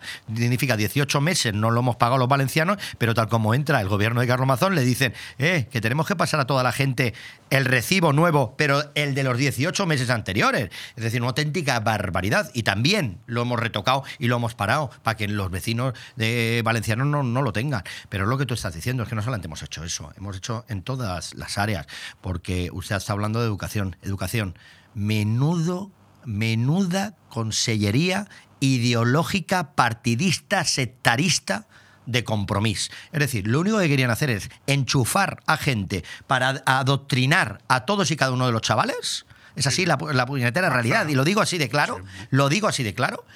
Y lo hemos quitado. Es decir, vamos a ver, aquí yo, si a mis hijos les quiero dar que, que vayan a estudiar en castellano, ¿Por qué no puedo? Si quieren que... En, en España. Por, por, en España. Yo, por ejemplo, mis hijas son, eh, van en la línea valenciana. Sí. Me parece perfecto, pero que demos la posibilidad de que todos los padres elijan, sí, no solamente los padres, ya la edad, por ejemplo, que tienen mis hijas, que elijan también hasta los niños. Es que lo digo así claro, que no hay ningún problema. Pero si dan la posibilidad, ¿por qué tengo que obligatoria valenciano y no me dan la posibilidad del francés o del inglés? Sí, sí. Hombre, que, es un, es no un tema que, que muchos valencianos agradecen. Pero, perdona, no solamente en esta consellería, Sanidad está haciendo un referente lo que estamos haciendo, una revolución en menos de 100 días, estamos revolucionando todos, estamos que, que creando pues que no haya la deficiencia de médicos, que se quiten las colas, de, ¿sabes? Las cantidades de, de, de, tiempo que tenemos de la gente para que poder ir al médico, o, o, también, por ejemplo, el tema de la reversión de los hospitales que estaban privados, que decían que esto, y cogían la bandera, ¿no? Los de progre, el progresismo, compromiso y el PSOE, y ha llegado el Partido Popular ellos durante ocho años no lo han hecho, ya llega el Partido Popular. Y, hombre, estamos trayendo para acá a lo público otra vez lo privado. Me, me, va a permitir que le meta un poco el dedito en el ojo, ¿no? Pero, pero, pero, pero da la sensación de que algunos medios de comunicación no están trasladando toda esta información que, que usted está exponiendo aquí o que tú estás exponiendo aquí con tanta claridad. Mm, Mira, ayer sobre ese tema, ayer pre preocupa pero, a la Generalitat Valenciana sí, ayer que sobre, la comunicación que se traslada a los valencianos no sea sí, exacta. Mira, ayer sobre ese tema en la comparecencia también de Ruth Merino, la consellera de Hacienda, le pregunta a Itana Más, que era la vicepresidenta primera, de Correcto. la que sustituyó a Mónica Oltra con el tema de la violación del menor, Alicantina de Crevillente, le preguntó a Itana Más, a la consellera, que los fondos de presidencia, que dónde iban a ir al tema de prensa. Y la consellera le contestó muy claro, si ustedes, el gobierno del Botanic, han dejado la mayoría de los contratos con la comunicación, es decir, con la prensa, firmados, firmados para no solamente eh, eh, este año 2023, sino año 2024, y alguno el 25 y el 26. Y así se lo contestó. Es decir, esto es lo que te he dicho antes del tema de adoctrinamiento en educación, pero es que lo hacían en absolutamente todos los sitios. Otro ejemplo, Apun, es público, ¿verdad? Pues ayer cuando salimos de la comparecencia, yo llevo la comparecencia de infraestructuras y todo eso, y medio ambiente dice la DAPUN, no, no, al del Partido Popular no le cogemos, solamente cogemos al de Compromís y PSOE. Y digo, no, no, perdone usted, si coge a los portavoces, a los indies de Compromís y PSOE, me recoge a mí, no, pero es que usted eh, va a tener a la consellera que es la que va a hablar. Digo, no, vamos a ver, la consellera es institucional y nosotros somos los portavoces de los partidos políticos. Usted tiene que recoger, tiene que coger a Vox, tiene que coger al Partido Popular, tiene que coger al PSOE y tiene que coger a Compromís, porque somos, representamos a todos los valencianos para que vea que hasta ahí tienen no, una doctrina. Me parece absolutamente increíble, pero bueno, entiendo que alguien tendrá que poner remedio a eso, digo yo. Poco bueno. a poco. El problema que usted lo ha dicho, llevamos 100 días frenéticos. Puedo decir que esta semana, ese lunes, martes y miércoles, hemos estado con el tema del presupuesto, un presupuesto realista, un presupuesto que se puede ejecutar, un presupuesto vertebrador, un presupuesto bueno. Eh, de ayer, por ejemplo, todo hemos hecho un presupuesto social. Significa eh, sanidad ha subido, educación ha subido, bienestar social ha subido, las personas. Y encima, a las personas, ¿por qué digo las personas? Porque le hemos dejado con los impuestos, con la bajada de impuestos, el dinero a las personas en su bolsillito, aunque también es importante. Porque creemos que cuando el dinero está en el bolsillo de las personas, gastan más y hay más in ingresos en las arcas bueno, vamos a, Pero con respeto y rápidamente acabo, eh, por ejemplo, ha bajado en el tema de infraestructuras, que es la consellería que yo defiendo pero ha bajado por una sencilla razón. porque cuando entren los remanentes de la falta de ejecución del gobierno del Botanic, que solamente en el año pasado era el 22%, es decir, nos entra un 80%, vamos a tener más poder de inversión y muchas más obras que el gobierno Botanic. Eso- Pero nos tienen que criticar. Y yo les No, decía... no, es que eso también hay quien lo está vendiendo. Sí, sí, no, Claro, pero yo les decía, eh, Leopoldo, para que vea usted, le decía, me parece muy bien que usted esté criticando, pero es una cosa importante en el presupuesto. Si usted me dice que aquí falta dinero, me tiene que decir de dónde lo cojo. ¿Vale? Yo le decía al Soya Compromís, oye, si me dice, hay que poner dinero en las carreteras y en los trenes, yo le decía, perfecto, yo también lo digo, pero dígame usted dónde lo quito. ¿Lo quito de los hospitales? ¿Lo quito de los colegios? ¿Lo quito de las personas? No, seamos realistas, cuando llegue el remanente, cuando llegue el dinerito de las transferencias que nos tiene que dar el señor Sánchez por igualdad de condiciones para todos, porque somos iguales que los catalanes. Sí, sí, ¿vale? va- vamos listos. Esperemos que eh, podamos hacer esas inversiones, pero lo primero que las personas. Bueno, eh, la semana que viene la, la tiene muy cargada la agenda. Lo digo porque yo me había preparado 17 Bueno, temas. eh, tenemos, quedan- tenemos las fiestas patronales, pero que sepa que hasta en fiestas patronales, el lunes y martes, voy a Valencia. Me toca ir a Valencia, No, con que tendrá que venir aquí. porque, si vamos. quiere el miércoles puedo venir aunque tengan fiestas sí, patronales. ya, me, ya me contará para que me preparo yo las entrevistas. Bueno, mm, estudie la pregunta antes de contestar. ¿eh? ¿Ha perdido Benidorm un concejal o ha ganado la comunidad un diputado? Yo creo que no ha perdido Benidorm ningún concejal y ha ganado. Yo no, no, no pondría la comunidad un diputado, sino que ha ganado Benidorm un diputado, que también está bien. Es decir, yo no hay ni una comparecencia y soy de los que más comparezco en, en las Cortes que no nombre mi municipio Benidorm. Significa la palabra Benidorm, la ciudad Eh, Benidorm, eso también se lo el nombre cara, Benidorm. lo verá. Sí, no, mira, ayer ya me lo echó. Ayer el, el portavoz del síndic del Partido Socialista, el señor Arcadi Espada. ¿Usted solo se preocupa Eh, de Benidorm? Habló de Benidorm y yo decía, uy, qué famoso, qué bonito debe Sí, ser pero para que Benidorm". no vendamos casas a los extranjeros. No, sí, sí, sí. Vendió, vendió sobre todo el tema de impuestos, que yo le contesté muy bien y yo creo que también la consellera le contestó muy bien porque nosotros no decimos ninguna, eh, no tenemos ningún problema de decir la verdad. Nosotros hemos subido la tasa de basura porque eh, llevamos 10 o 12 años sin subirla y por varias razones, por la cantidad de lo que ha subido la energía, lo que ha subido... Le voy a corregir. La tasa de basura no se modifica en Benidorm desde hace 19 años. 19 años, ¿no? aún más. Hay una modificación en- en, eh, por parte del Partido Socialista, por un- porque la forzamos nosotros cuando estaba gobernando, porque seguía cobrando lo mismo cuando había bajado el contrato el 25%. Entonces, Por el plan de ajuste, baje correcto. más. Yo lo que le estoy diciendo, y, y se lo dije claramente, porque dijo a la señora, le dijo a, a la consellera de turismo, le dijo, ¿cómo ustedes quieren firmar y sale el alcalde de Benidorm levantando la mano de quitar la tasa turística, que es el que le da dinero tal, y coge el alcalde de Benidorm y sube la tasa basura. Entonces se le contestó diciendo, el problema que tiene Benidorm, que tiene 70.000 habitantes, que tiene una infrafinanciación y que ustedes, el Partido Socialista y el señor Pedro Sánchez, no le da el dinero, porque con 70.000 personas recibe solamente aproximadamente el 12% de presupuesto, cuando lo normal en cualquier municipio de España, que el eh, lo que le dan de transferencia al gobierno de España es el treinta y tantos por ciento. Es decir, nosotros el 12% de nuestro presupuesto. Sí, sí, Estamos sí. hablando 20 puntos menos. Brutal. Y esa es la realidad. Es tan sencillo, eso dijo, aquí- que tendremos que abrir ese debate, le dijo muy bien la consellera. Eh, vamos a intentar que a esos municipios como el Benidorm le podamos tener una financiación. Para que la gente lo entienda, ustedes van a incrementar la tasa de, de recogida de residuos sólidos en torno a 3-4 millones de euros en los próximos años y eh, Benidorm está dejando de, de recibir transferencia por valor de 14 anualmente con respecto a los presupuestos generales del Estado. Totalmente Ha de querido acuerdo, decir eso, ¿no? de Lo digo porque a la gente Sí, hay que hablarle con cifras Totalmente de acuerdo. para que lo Totalmente entienda. Bueno, pero no me negará usted que, que- que ahora va más relajado, ¿no? En, en Benidorm, muchas menos delegaciones. Que, que ya lo, que ya lo ha dicho que incluso se ha llegado a aburrir en verano, ¿eh? Sí, sí, sí, yo lo digo. ahora tengo menos delegaciones en Benidorm. Estoy muy metido ya en el tema Comunidad Valenciana. eh, estoy, eh, pues, estoy haciendo todas las semanas mínimo tres o cuatro in- interpelaciones y va- varias propuestas directas. Esta semana que viene, ya le digo que en fiesta patronales, el lunes voy por la mañana y tengo intervengo en, en la Comisión de Hacienda. El martes intervengo en la Comisión de Obras Públicas. Eh, es decir, no paro. y, y quiero no parar. Y, pero yo estoy a disposición de Benidorm no solamente para los parques y jardines y para el tema de agua, sino para cualquier cosa. Y siempre me he puesto a disposición de mis compañeros y de cualquier ciudadano y vecino de Benidorm que me conocen todos. Salgo por la calle y me para la gente y me dice, oye, pues José Ra, por favor, una papelera, un banco. Mucha gente no sabe que no llevo esas delegaciones. bueno. Y yo que les digo, sin problemas, para eso estoy. claro. ¿eh? A disposición. Eh, tuve aquí al alcalde eh, el pasado viernes eh, y le noté bastante preocupado con el tema de los fondos EDUSI, en los que se han ejecutado bastante en Benidorm.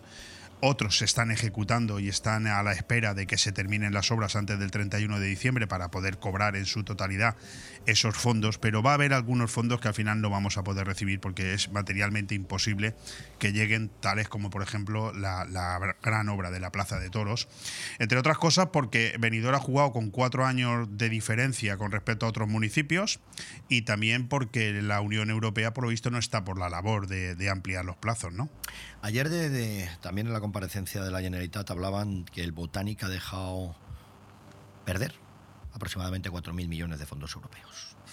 Se dice pronto, ¿eh? Aproximadamente es lo que dicen. Están justamente estudiando ahora para redondear y ver a ver. Y de esos 4.000 millones, lo que está intentando hacer el nuevo gobi- el gobierno de Carlos Mazón es intentar hablar tanto con el gobierno de la nación como con eh, Bruselas o con Europa intentando a ver si podemos recuperar porque mm, no han sabido gestionarlos. Es muy fuerte lo que estoy diciendo. Sobre todo la mayoría de esos 4.000 millones es por la falta, no nos permiten a la comunidad valenciana, igual que pasa con el EDUSI, como usted ha dicho, eh, prorrogar. Prórrogas. Oye, vamos a ver.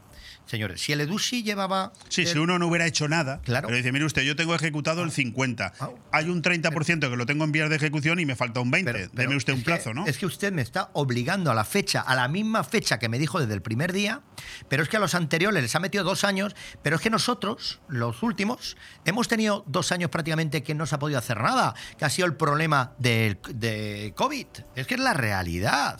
Y, y- y lo que yo digo Dos es... años que no han podido hacer nada y Pero- tres años tardó En que le concedieran lo mismo que a otros. Sobre todo tenemos un problema, Leopoldo, importante. Eh, en los, cuando Europa solicita a España eh, de que tiene que decir dónde, mm, cómo puede justificar, por ejemplo, que no tengamos peajes, una de las cosas que pone es la cantidad de fondos europeos que las administraciones van a dejar de percibir y entonces es el dinero que compensan cosas que el gobierno este de Pedro Sánchez está haciéndolo mal. Y esa es la realidad.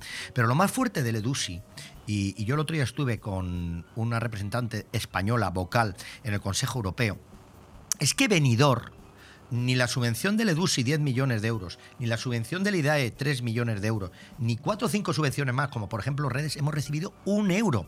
Entonces estamos financiando financiando que cuando sale el Partido Socialista diciendo es que ustedes han subido la deuda, por supuesto, pero es que no puedo dejar de subirla, es que estoy financiando para poder adjudicar las obras, tengo que poner el dinero mío y el dinero de Madrid, Correcto. no de Europa. No, lo explicó bien el alcalde. Pero es que es la realidad. Sí, sí. Eso es una auténtica barbaridad. Porque los intereses al final nos cuestan a los Sí, sí, ciudadanos que, de no, que no ha llegado un euro Ni todavía. un euro. Ni un euro. Ni un euro. Pues nos queda un minuto y yo quiero preguntarle a José Ramón González de Zárate, que mañana dan, dan inicio las fiestas de Benidorm, ya se ha comprometido a estar aquí la semana que viene, hablaremos más.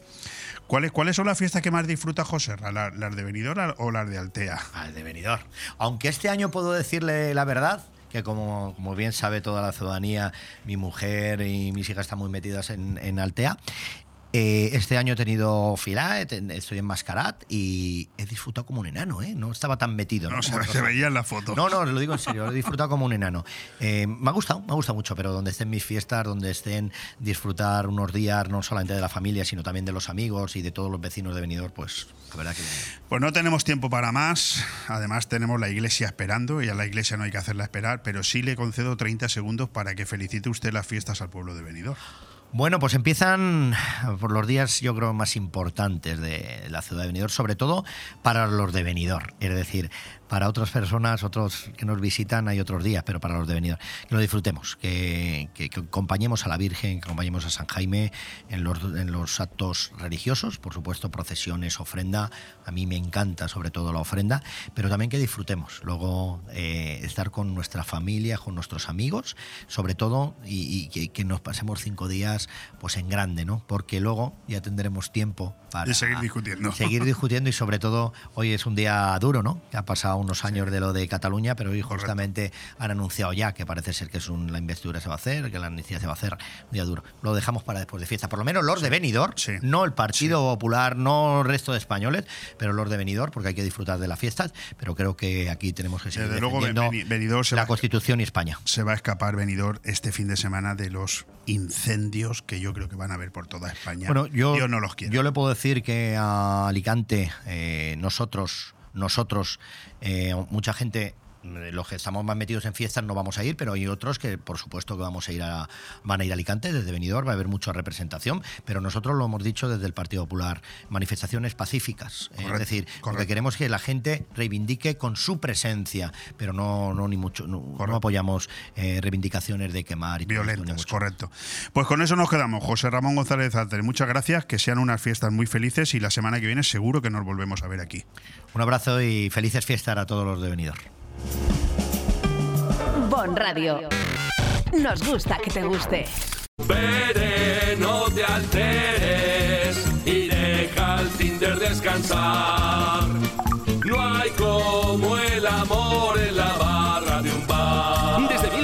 1980, la Cava Aragonesa tiene la barra más concurrida de Benidorm. Siempre llena de alegría, pinchos y la mejor compañía. La de nuestros clientes y amigos. La barra de un bar. Tu match está en la Cava Aragonesa, una institución en Benidorm. Benjamín, esta cocina se cae a pedazos. Pero si es modernísima. Mira, estuve el otro día en el Big Mat de aquí y me atendió un auténtico catedrático en cocinas. Big Mat, claro. De profesional a profesional, somos los sabelo todo del sector, los de siempre. Nos encontrarás en Big Mat Aliazul de Benidorm y Villajoyosa y en www.bigmataliazul.es. Si quieres que tu hogar o tu negocio tengan una identidad propia, en Decoración Domifusta diseñamos y montamos el ambiente único y personalizado que necesitas. Con más de 15 años de experiencia como fabricantes de mobiliario y decoración a medida, en Domifusta creamos el entorno ideal que hará de tu vivienda o local un lugar mágico y exclusivo. Decoración Domifusta. Para cualquier consulta e información, contacta con nosotros en el correo ventas.3 domifusta.es. Si lo que buscas es creatividad y funcionalidad en tu entorno, empieza a diseñar en Domifusta. En noviembre sigue el ofertón. En Carnicería Alfonso Lara, ahora sí que sí. Últimos días para llevarte una paletilla ibérica con su funda de regalo por 49,90 euros. El regalo perfecto para esta Navidad. Date prisa y haz tu reserva al 966 44 53 34, porque quedan pocas unidades. Carnicería Alfonso Lara, calle Garita 10. En En Blue Espacio Gourmet by Chocolates Marcos Tonda y Heretat de Soler, en este otoño regalo seguro en tus compras. En Blue Gourmet, en la calle Alameda 27 de Benidorm, encontrarás todas las gamas de productos Marcos Tonda y Heretat de Soler, panetones Juan Fran Asensio, los aceites más acreditados, vinos de Alicante y Valencia, turrones de Gijona y Alicante, licores de Alicante, nísperos y mermeladas de Callosa. Un espacio para todos los productos de nuestra tierra en Blue by Marcos Tonda y Heretat de Soler, chocolates, dulces y turrones este otoño con regalo seguro en tus compras. Dona sangre en la Nucía y salva tres vidas. Este jueves 9 de noviembre, de 4 y media a 8 y media de la tarde, el Salón Social El Cirer acogerá una nueva donación de sangre. Recuerda que la sangre es más necesaria que nunca en los hospitales y la única forma de obtenerla es mediante la donación de personas solidarias como tú. Súmate a la cadena solidaria y hazte donante de sangre este jueves 9 de noviembre en El Cirer. Ayuntamiento de la Nucía. FEN Poble. FEN Futur. Zarcar no solo es un lugar para echar gasolina a tu vehículo, también es una panadería, una cafetería, ese supermercado en domingo, un punto de encuentro o donde comprar el periódico o el butano. Porque cada vez que vengas a Zarcar encontrarás una sonrisa y todo lo que necesitas, incluso la energía para tu vehículo. Zarcar, un referente que siempre estará a tu lado. 30 años a tu servicio. Nuestro combustible eres tú. Visítanos en zarcar.net y en Avenida País Valencia 18 de Finestrat.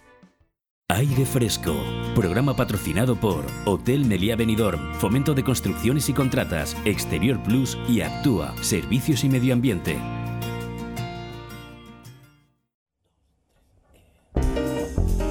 Solidaridad con quienes en Israel y Palestina trabajan para promover la paz la denuncia de una violencia que no puede ser una forma de defender una causa, un llamamiento a la comunidad internacional para movilizar y apoyar el derecho internacional con el objetivo de abrir negociaciones serias para crear una paz duradera en verdad y justicia. Esto es lo que dicen el Consejo de las Conferencias Episcopales de Europa y la Conferencia Europea de Iglesias en un comunicado sobre la situación en Oriente Medio. El documento parte de la violencia y la crueldad de los terroristas de Hamas que atacaron el Israel el 7 de octubre, que asombró y horrorizó al mundo. Los líderes de las iglesias cristianas en Europa expresan su profunda compasión por los muertos, los heridos, los que han perdido a un ser querido y dedican un pensamiento a los rehenes y sus familias. Reconocemos, dicen ellos, el contexto histórico de colonialismo, antisemitismo e islamofobia que ha llevado a la situación actual. Reconocemos el inmenso sufrimiento de ambas partes de este conflicto y estamos profundamente entristecidos por la destrucción de lugares sagrados tradicionalmente considerados lugares de refugio. Esta es una de las muchas maneras como yo podría empezar esta conversación que tanto me apetece con dos grandes personas. Iba a decir de Benidorm, sí, de Benidorm también. Ellos son callosinos, pero son hombres de paz y son hombres de Dios. Estoy hablando de Juan Bautista Sellés Samper, párroco de mi iglesia, antes de que se me enfade el otro, de mi iglesia, el buen pastor, porque yo siempre he sido del buen pastor, querido padre. Pero también tenemos con nosotros a nuestro, yo digo, nuestro cura de cabecera, a quien no nos falla nunca, don Francisco Galeana, párroco de San Francisco de Asís. El primero de ellos, Juan Bautista, acérquese usted muchísimo más al micrófono, casi como si fuera su hermano. Mire, mire, mire cómo, mire, mire cómo don Francisco sí que Eh, sabe. Eso es la práctica. La Tiene mucha experiencia y no se separa del micrófono. Bueno, eh, don Juan Bautista Sellés eh, lo nombra el, eh, el obispo vicario de la Marina, que es la quinta zona. Eh, pues lo nombra el 27 de junio, según mis cálculos, pero él jura su cargo el 5 de septiembre del año pasado. Ambos dos son párrocos, ambos dos son curas, ambos dos son de Callosa y ambos dos son primos. Yo, todo, toda esta confabulación, de hecho, no sé cómo enfocarla. Pero, pero yo casi quería empezar por ahí para que la cosa no se nos fuera en, en- en- en especialmente dramática, ¿no? Eh, don Francisco, voy a empezar con usted. Eh, esto de tan, esto, esto cómo se lleva? Mm, Párrocos, familia, primos, de Callosa. Esto se lleva con mucha familiaridad. Tienen colapsado venidor, ¿eh? ¿Cómo? Se lo han, se lo han apropiado, ¿eh? Callosa siempre ha sido de Benidorm y algo de Escallosins. Sí, bastante. Por eso. Se le pone a usted una cara de diablillo. Yo no sé si se puede decir esto a un párroco, pero se le pone una cara de diablillo que es, es terrible. Don Juan Bautista, muy bienvenido a Bon Radio. ¿Qué tal? Muchas gracias y me alegro mucho de poder participar, estar aquí en Radio Bon y sobre todo pues la invitación pues eh, me causó una eh, no sorpresa pero sí una gran alegría de verdad. Hombre, y si no se ha producido antes ha sido por un fallo terrible mío, porque a mí me encanta hablar de temas de la iglesia, don Francisco lo sabe, lo hago encantado. Y, y yo quería empezar por ahí, a usted se le nombra vicario, eh, el vicario...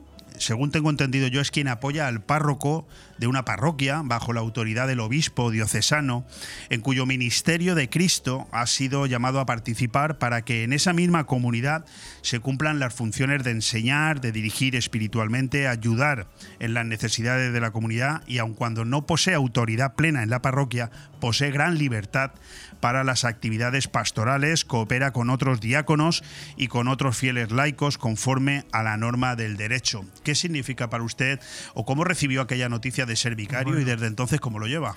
Lo que ocurre que lo que has leído tú dentro del derecho eh, o del derecho parroquial es lo que significa el vicario parroquial. es distinto vicario parroquial que el vicario episcopal. es distinto. Pues ¿no? ahora tiene usted la posibilidad de, de sacarnos de dudas. Bueno, en primer lugar, claro, yo soy párroco del Buen Pastor, donde mi nombramiento vino el 27 de junio del 2022 y después mi toma de posesión fue el 11 de septiembre del 2022. Por lo tanto, yo soy el párroco, no el vicario del Buen Pastor, sino que al ser vicario episcopal de zona, donde bien dices, eh, es ahí un poco porque he tenido doble nombramiento, un nombramiento duró un año y se renovó. Ahora para cinco años, según los estatutos de la diócesis, son para cinco años el nombramiento de vicario episcopal de zona de toda la marina de la comarca, que coge desde la parte de Carpe, aunque es de la Marina Alta, pero también está dentro de nuestra diócesis y de la vicaría. Por lo tanto, yo recibo el nombramiento el 30 de agosto del 2022 y tomo posesión el 5 de septiembre del 2022, pero después se renovó el día de Santiago el 25 de julio del 23 y tomé posesión el 1 de septiembre del 23. A ver, para que a mí me quede claro, usted es el jefe y- Bueno. y, manda sobre su primo, que es mayor que usted, y, y aquí ahora don Francisco tiene que hacerle caso. No. Eso es lo que nos ha querido decir. Exactamente. para resumir. Eh, no, él es el, eh, el delegado del obispo para la- lo que es la zona quinta. La diócesis está dividida en cinco zonas y la zona quinta acoge a la Marina y dos arciprestazgos en concreto. El arciprestazgo de Callosa y el arciprestazgo de la Vila, que, está incluido Benidorm. Y, bueno, pero, eh, entonces- pero Juan Bautista todavía no ha llegado a ser el representante del turismo a nivel de la iglesia para toda España, que sí que lo era don Sí, Francisco. pero, pero, Le tiene, queda aún, ¿eh? pero él tiene más turistas. Ah. Y, y tiene más vida todavía para, para poder recoger No, más no vayamos provocando a don Francisco. No, no bueno, vamos a entrar en la parte un poquito más seria. Ah, Yo a los dos eh, os interpelo, eh, os tuteo con Muy bien, sí, permiso. Eh, el mundo está viviendo un momento de, de mucha agitación. Y yo quería saber cuál es el papel que juega la Iglesia en, en un mundo como el actual, tan global. Que, que- co- ¿cómo, cómo hacen ustedes para que, para que mm, formen parte de esa paz que parece que se nos va de las manos? Eh, estamos en una situación es difícil, tanto como en las guerras de, sobre todo de Ucrania, que estamos ahí muy metidos. Parece que ahora, como ha saltado lo de Palestina, Israel, Palestina, se ha quedado un poco a segundo lugar, pero todavía están ahí. Eh, los que hemos tenido la suerte de poder compartir muchas veces viajes a Tierra Santa, pues hemos podido analizar un poco la situación y el conflicto que se vive allí, que es muy difícil, ¿eh? Eh, A la hora de dar soluciones y cosas es muy complicado. No, no, sí, fíjese que yo no le pregunto Eh, por las soluciones porque sé que son complejas. En ese sentido, ¿no? Pero que desde la iglesia, como bien has dicho, eh, la iglesia trae la paz, es Jesucristo es el príncipe de la paz, viene a traer amor, viene a traer esa comprensión, ese respeto entre los pueblos, entre los hombres. Claro, yo ahí eh, cada uno puede tener su opinión tal. Yo he visto la la encíclica de la primera encíclica que escribió el Papa Benedicto XVI, Deus Caritas es, Dios es amor. Y entonces yo lo pongo ahí, eh, esa primera carta de, de San Juan. Dios es amor. Entonces, si el hombre tiene, eh, piensa en Dios, cree en Dios, ama a Dios, lo único que puede transmitir es también lo mismo que transmite Dios, amor y bondad. Tengo la sensación, don Francisco, que el Papa clama constantemente contra el fin de las guerras, pero también vemos que el hombre va a su ritmo y hace caso omiso ¿no? a todas estas proclamas del santo pontífice. Lo ha, lo ha citado don Juan Bautista, Ucrania, Palestina. Son eh, situaciones difíciles de comprender. ¿Cómo, ¿Cómo lo enfoca usted a diario con sus feligreses? ¿Cómo les hace entender que, que todo eso mm, no forma parte de la iglesia y que al contrario la iglesia en- trabaja denodadamente para intentar que estos, estos conflictos no, no continúen? Nosotros tenemos una misión por parte de, Cristo que es, vosotros sois la sal de la tierra y vosotros sois la luz del mundo. Por lo tanto, la misión de la Iglesia es iluminar y salar, dar sabor bueno. Eso es lo que la Iglesia hace. ¿Cómo? De muchas formas, cada, en cada lugar y cada persona lo hace a su manera, pero en esencia es dar luz y dar sabor a una sociedad que cada vez muchos van a la suya, muchos rechazan a Dios y cuando una, una población o una persona pierde a Dios, eh, se convierte en un Dios él mismo. ¿Sabes cuántos intereses hay por parte de todos y de cada uno? Pues infinitud de intereses económicos, eh, eh, de prestigio, de, de- de vivir a costa unos de otros. O, o el Evangelio, o el Evangelio es aceptado y por lo tanto los corazones se convierten a Dios, o cada uno se convierte, alguno ha dicho que el hombre es lobo para el hombre. Mm, Yo no afirmo eso, pero a veces sí que ocurre. Eh, don Juan Bautista, imagino que como vicario, por viviendo la situación de una manera un tanto más especial que cualquier párroco de iglesia, que también la sufren, pero ¿cómo se está enfrentando la iglesia a este duro aprendizaje que significa comprobar el daño ocasionado a las víctimas de abusos sexuales? Yo, yo leía, por ejemplo, una entrevista a Miguel García Baró que decía, me indigna la utilización de las víctimas como munición política. Todos sabemos que ovejas negras las hay en todos los estamentos. Entiendo que ustedes lo estarán pasando mal porque se les criminaliza de una manera general, ¿no? La verdad que estamos sufriendo toda la iglesia. Yo creo que todos los, los creyentes, los que amamos a la iglesia, los que amamos a el sacerdocio, o nosotros, yo que he entregado mi vida como Francisco Juan, eh, desde nuestra adolescencia, juventud, toda nuestra vida ha sido dedicada a la iglesia y como sacerdote. Y hemos dejado muchísimas cosas porque amamos a la iglesia y amamos nuestra vocación que hemos recibido de Dios. Y nos duele cuando se generaliza todo y después porque se lleva a veces en otros asuntos políticos, asuntos para, para hacer daño, que no se intenta ver en este tema, no se intenta ver una solución buena para todos.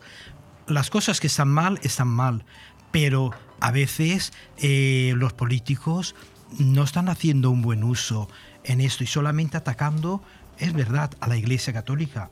Nosotros, en, en la Iglesia a nivel nacional, nosotros en la diócesis, eh, tenemos un protocolo diocesano de prevención y actuación ante abusos que se llama SIDICRES. Es el sistema integral diocesano para una cultura de relaciones y entornos sanos y seguros, que esto lo lleva una comisión diocesana que se llama Protección de Menores y Personas Vulnerables. Es decir, la Iglesia está tomando... La Iglesia no huye de sus No, no, no, responsabilidades. no huye de la responsabilidad, está tomando una actitud y se está enfrentando a las situaciones difíciles, pero para dar eh, esa solución tanto a las víctimas, a las personas agre- agredidas, como también a los agresores, para que eh, vaya y, y todo llevando bien. Y después, no sé si tú habrás leído, pues nos dicen las estadísticas un 0,6. Sí, Y todo lo demás que hay, esos abusos lo que hay en la momento, propia... Ovejas negras hay en Claro, todos los lados. pero en la propia familia, en, en los estamentos de educación escolares fuera de la, de la iglesia, en, en el deporte, en las estructuras deportivas y tal. Entonces, esas víctimas, ¿qué pasa con esas víctimas?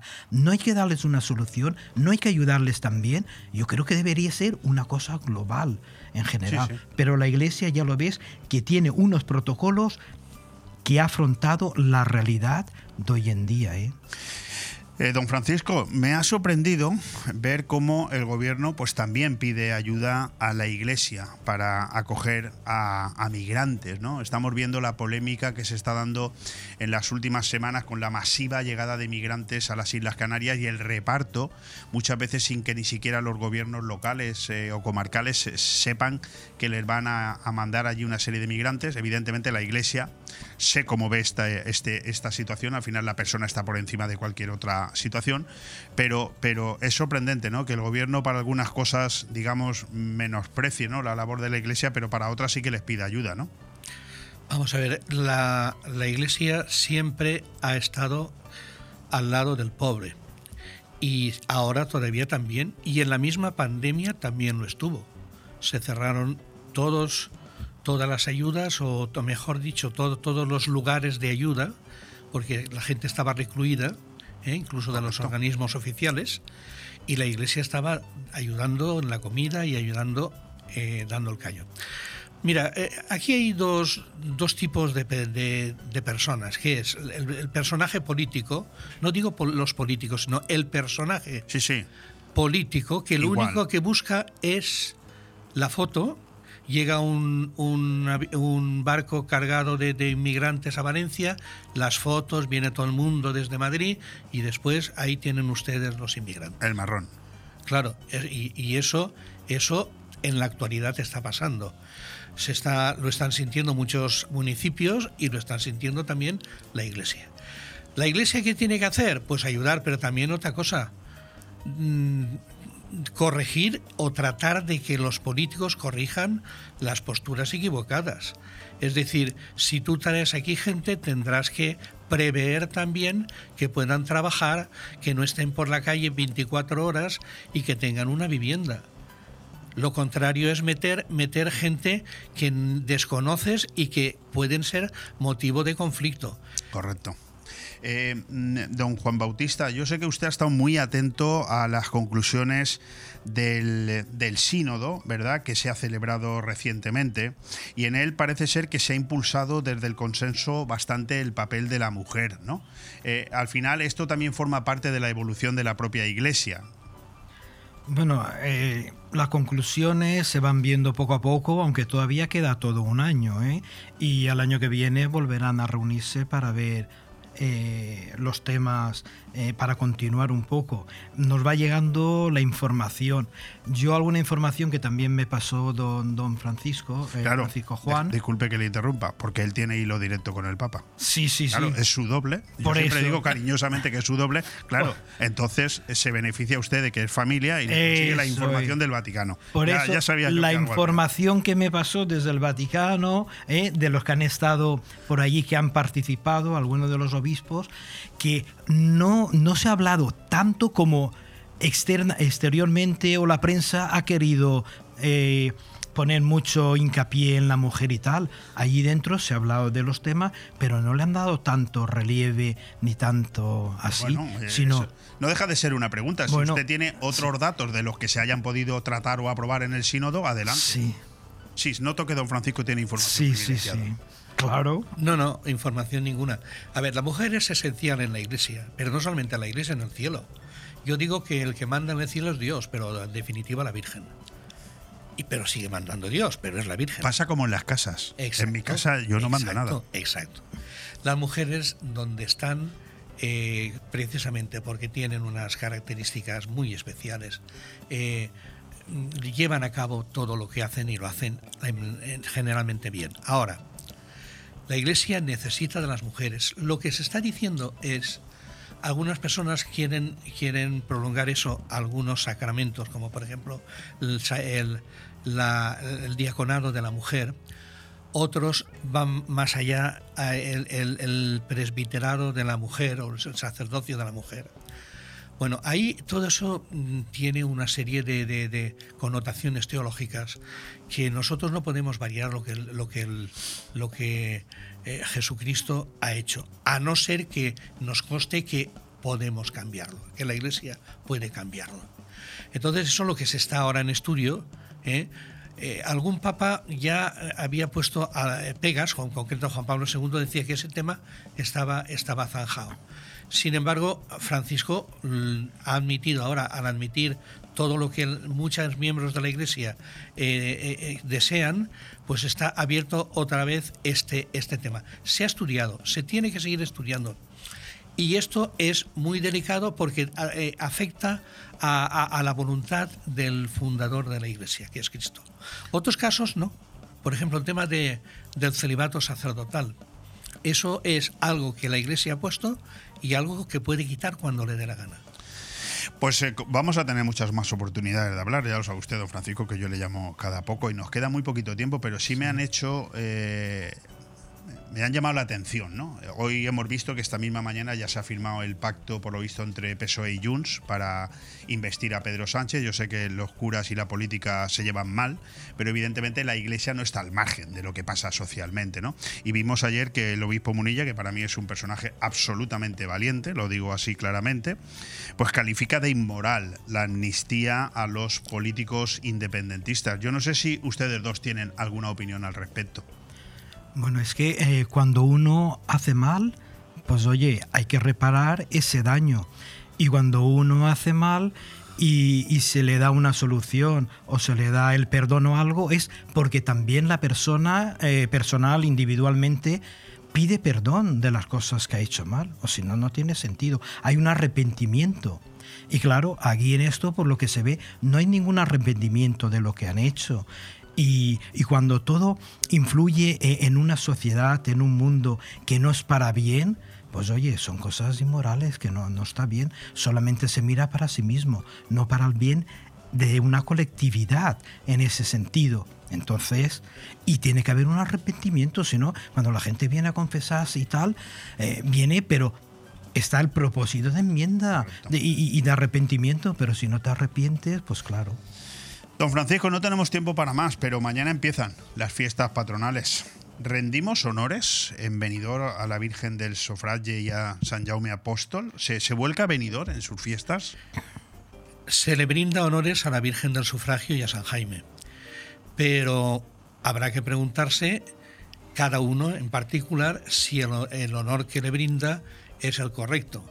Porque eh, un honor que hacemos fiestas, pero no me acuerdo de ella, o si me acuerdo es solamente para cuatro días, es un honor muy deficiente.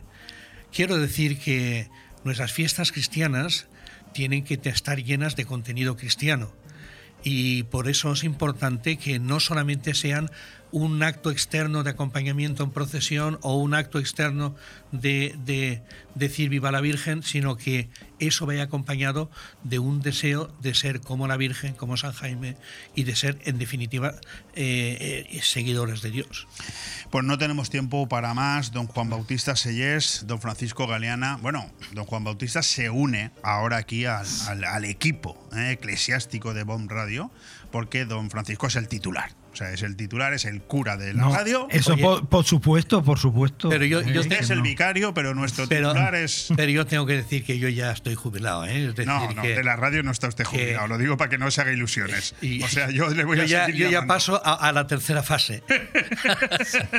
Bueno, Yo, yo antes de terminar, por favor, eh, Leopoldo, simplemente decir que ese fin de semana tenemos, eh, celebramos el Día de la Iglesia Diocesana, Fantástico. donde en todas las parroquias pues, han distribuido el periódico Noticias Diocesana, que te lo voy a dejar, un folleto informativo, para que vean también la labor celebrativa, pastoral, educativa, misionera, cultural, eh, caritativa y asistencial que hace nuestra diócesis.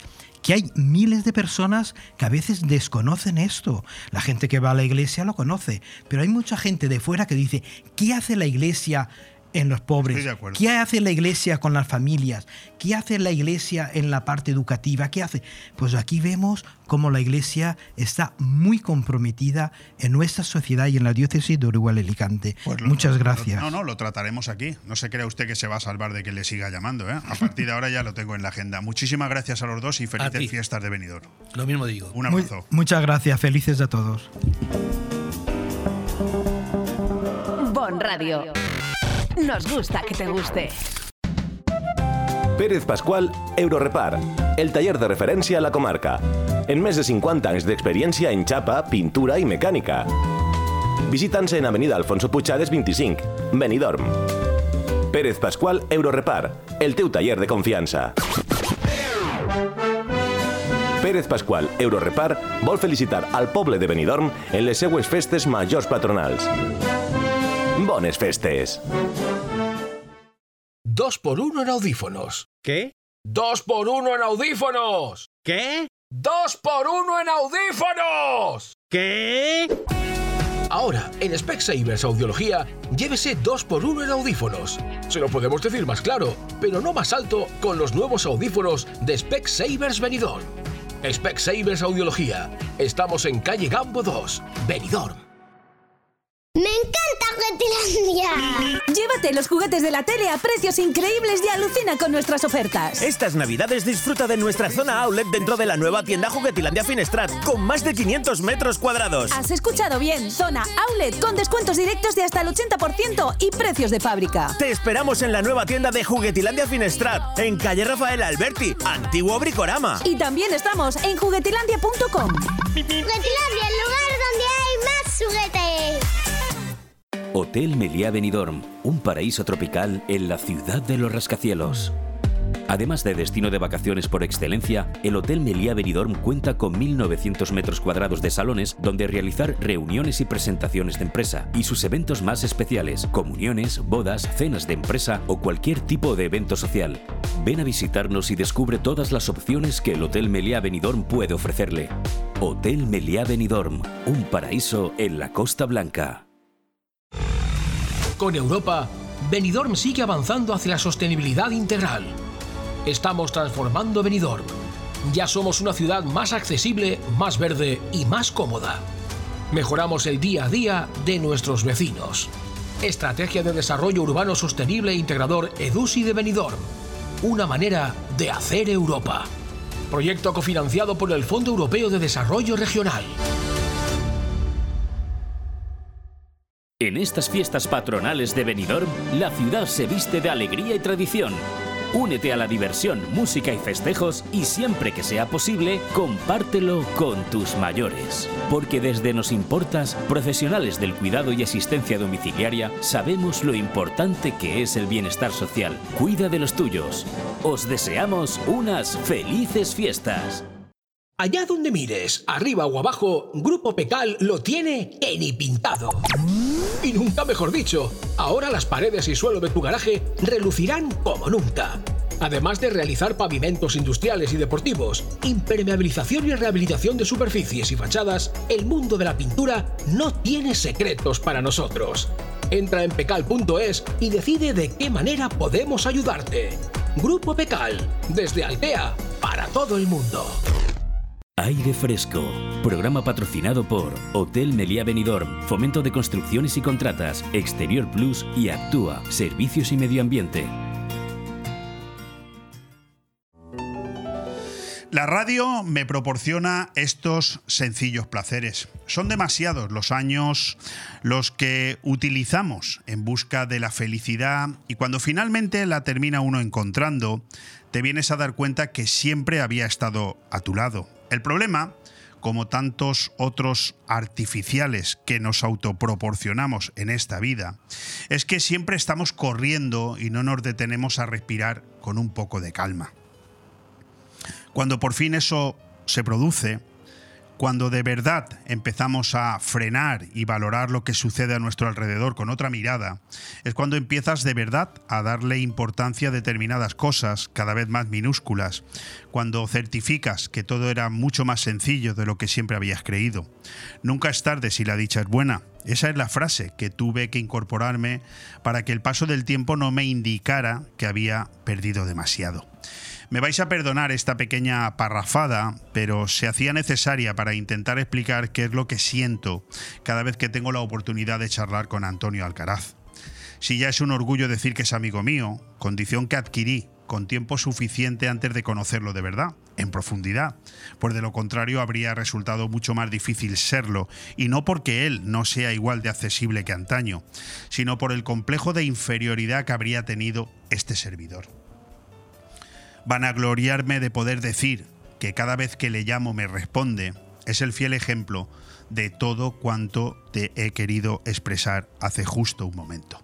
Tener en la radio Antonio Alcaraz no es solo la posibilidad de tratar sobre muchos temas y la garantía que de todos vamos a sacar nuevas lecciones, es la tranquilidad que produce para el periodista saberse junto a una eminencia que garantiza calidad y al oyente y, al, eh, y mucha paz al interlocutor.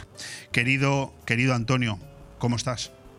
Bueno, ya no sé si irme, porque a partir de ahora lo que vaya a decir con tus palabras. Bueno, yo, tú sabes que como no me debo a nadie, normalmente digo lo que siento y normalmente no tengo que pedirle permiso a nadie, ¿sabes? Lo, Menos mal que no, te, es, que no te debe a los bancos. Sí, eso es importante. Bueno, Antonio es la persona adecuada para hablar de vinos, para hablar de aceites, para hablar de una empresa como Movipark y las, con, las consecuencias que está teniendo tan positivas, para hablar del sector inmobiliario, para hablar de política, para hablar de encuentros empresariales y para hablar del Madrid. Vamos a ver para cuánto nos da tiempo. Empecemos por lo importante. Antonio Alcaraz es el nombre de unas bodegas que ya se han convertido en muy importantes, no solamente en España, sino en 33 países a nivel internacional. ¿Qué tal ha sido la, recogida de, de, de, la uva este año? Ya ha terminado, pero ¿cómo ha ido? Este año ha sido una nefasta cosecha. Es decir, nosotros no vamos, no vamos a sacar esta añada. Eh, los vinos jóvenes serán excelentes porque los- las uvas que se han cogido para hacer grandes vinos se van a poner los jóvenes. Eh, y ya está, es decir, una mala cosecha. Bueno, una mala cosecha no, no siempre van a ser buenas. Bueno, nosotros lo que pasa es que somos muy exigentes, entonces llamamos mala cosecha a lo que otros pueden dar la buena. Eh, ya, vale, ya te he entendido. eh, nosotros sí que es verdad que este año pues nuestros vinos de autor no van a tener añada. ¿Y, y qué tal está siendo el año 2023 en cuanto a la venta y a la expansión continuada de los vinos Antonio Alcaraz? Hemos visto un- bueno, una, exposición en Noruega am- ampliamente bueno, por todo el país, ¿no? Sí, no, la verdad es que este año hemos crecido, hemos seguido creciendo.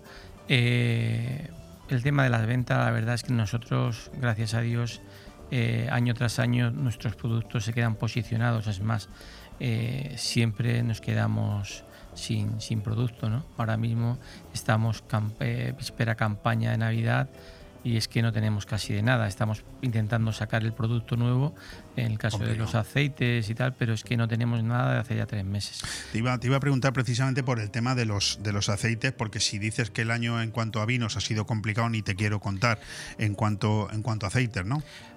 En la cosecha, la cosecha de aceites a nosotros ha sido muy buena.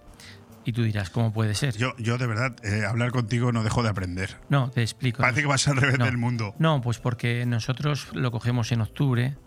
eh, la cosecha todavía no, no ha empezado. Empieza, Cierto, en- empieza ahora. eh, Claro, en noviembre, diciembre. Final de noviembre, principio de diciembre. Nosotros ya hemos cogido el verde, que quiere decir que nosotros realmente cuando cogemos, ordeñamos la aceituna, está todavía en un estado verde y la cantidad para nosotros no es importante. Entonces, también es verdad que hemos trabajado los, los olivos, los hemos trabajado como si fuesen viñas, hemos incluso pues, hecho estrategias que hoy día están dando resultado en calidad. Entonces, creo que este año vamos a tener una excelente calidad. Bueno, es, sorprendente. Ven, ven ustedes lo que yo me refiero cuando digo de hablar con hablar Antonio Alcoraz, uno termina aprendiendo. Resulta que cuando oyes hablar bien de vino a la mayoría, a ellos les ha ido mal o bueno, mal, lo ha explicado bien. Lo que para otros es ir bien, para ellos es no ser suficiente. Y en cambio, en el tema del aceite, resulta que a vosotros os ha ido muy bien cuando sabemos que ha sido un año complicadísimo en la, la situación del aceite en pero, España. Pero quiero aclarar una cosa, es decir, eh, una cosa es que la uva tenga mala calidad y que nosotros decidamos no hacer vinos de, de calidad, porque evidentemente esa es una realidad. Y otra cosa es que la aceituna tenga calidad pero tenga poca cantidad. Vale. Entonces nosotros, para nuestro producto, que es un producto top en el aceite, la calidad es superior y la cantidad para nosotros es suficiente. Es suficiente, está, está entendido. Oye, hace aproximadamente un año, dos años, eh, decidiste eh, formar parte de uno más de tus empresas. Siempre descubro alguna nueva. Cada vez que ves junto contigo, descubro una empresa nueva más. Eh, Se lo digo así a los oyentes. Movipark, que además es, también es cliente de esta casa. ¿Qué es Movipark? ¿Qué- ¿Por, por qué tanto entusiasmo de una figura como Antonio Alcaraz de formar parte de un proyecto de este tipo? Bueno, pues como la mayoría de ellos, un sueño. Cuando estás durmiendo tienes un sueño y me doy cuenta que los, cada día los apartamentos son más pequeños y que sí que es verdad que yo ya lo veía esto en Berlín y veía, iba por las calles y veía eh, como eh, le llaman eh, trasteros urbanos, ¿no?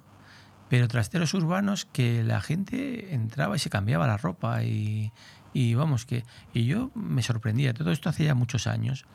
Entonces empecé como soy bastante curioso empecé un poco a investigar el por qué y claro el tema es que en estas capitales eh, las viviendas son prácticamente apartamentos de un dormitorio o- o incluso comparten dormitorios y después perdona tienen dormitorios individuales y después comparten eh, pues cocina y cosas de estas, cosas que todavía en España no estamos acostumbrados, pero por desgracia va a llegar. Y entonces la gente pues alquilaba un trastero eh, urbano donde pues pueden poner la ropa de invierno, verano, tener su, pues, sus cosas. La gente piensa que un trastero es para meter bicicletas o para meter trastos. Pero nosotros hemos destinado eh, nuestros que no llamamos trasteros, llamamos espacios cerrados, eh, con una limpieza exquisita, con, Sí, sí, no hay más que, no hay más que ver los vídeos. con sistemas de, de wifi, de 24 horas todo digitalizado, alarma. Bueno, pues hemos hecho algo y lo hicimos el primer el proyecto lo hicimos en la Nucía, en el casco urbano, porque claro, aquí lo bueno es que sea el casco urbano. Eh, bueno, pues la verdad que fue sorprendente y, y no es porque los, los que los clientes no son de la Nucía. Tengo clientes hasta de Moraira, clientes de, de Benissa, clientes de Calpe. Eh, y bueno, pues la verdad es que ha sido un éxito, lo tenemos full. ¿Os planteáis eh, eh, crecer en este sector o, o es complicado? No, no, no, que va, al contrario, ya hemos tenido incluso oferta de compra, porque sí que es verdad que en la zona ya hay trasteros, pero más industrializados, más en las zonas de polígono. La idea nuestra, evidentemente, si crecemos, debemos crecer dentro de los cascos urbanos, porque creemos que es el éxito. Eh, primero también por un tema de pues que, de seguridad, que la gente pues entra y sale como si fuese un local, ¿no? Eh, lo que pasa es que, claro, conseguir 800 metros dentro de un casco urbano tampoco es fácil. Los tenemos aquí, pero no es que sea fácil. Sí, no, no, y el coste además. Vamos a saltar al sector inmobiliario, Antonio. Eh, cu- ¿Cuál es la relación de Antonio Alcaraz con el, con el sector inmobiliario? Pues hombre, una de- nuestra empresa es una de las más, más importantes de la... De la Llevan muchos años, ¿eh? Claro, llevamos muchísimos años desde la Marina, bueno, la Marina Baixa y hemos construido en diferentes comunidades. Al día de hoy eh, tenemos eh, pues lo que es eh, un- hemos tenemos dentro del sector inmobiliario la empresa es rentista de alguna manera de tanto viviendas como locales y oficinas y después también pues eh, en vez en cuando tenemos edificios top a la venta como tenemos ahora en Campomanes o en otros sitios donde también pues seguimos nosotros realmente nunca hemos parado el sector inmobiliario. Estábamos hablando que empezamos también en el año 2020 aproximadamente, perdón, 2000, 1999 o 2000, principio de siglo. Empezamos con el sector inmobiliario y en la comarca fuimos de los mayores Sí, para, constructores promotores. va para un cuarto de siglo. ¿Y cuál es la situación actual que vive el mercado inmobiliario en esta zona? Eh, Podemos decir que mm, el perfil de compradores y de inversores de esta zona hace que la comarca de la Marina Baja, la Costa Blanca, sufra menos que, el resto de España. Eso indudablemente. La Marina Baixa es, es especial. Vamos a ver, yo eh, hace, no sé, dos, tres días iba con mi hijo paseando por Benidorm por la noche y dices, es que Benidorm eh, es una ciudad modelo, es un ejemplo de ciudad es para sentirnos orgullosos de Benidorm. Pero es que después te coges la bicicleta y te vas al Albir, te vas a Altea, eh, bueno, decir que vivimos en una zona, te vas a Guadalés, te vas incluso a la Nucía que está perfecta eh, y cualquier pueblo de la Marina Baixa es un espectáculo. Incluso te das cuenta cómo Villajoyosa su paseo lo, lo está trabajando, Finestrat. Correcto. Eh, no quiero dejarme ningún pueblo, Polop, Callosa, es decir, lo que es la Marina Baixa es un espectáculo. No- nuestra zona es diferente siempre. España es diferente, pero Marina Baixa es diferente. Eh, sí que es verdad de que de todas formas no debemos. eh, aquí hay un problema que es un problema de vivienda. No se está construyendo vivienda para los jóvenes, no se está construyendo vivienda para las familias.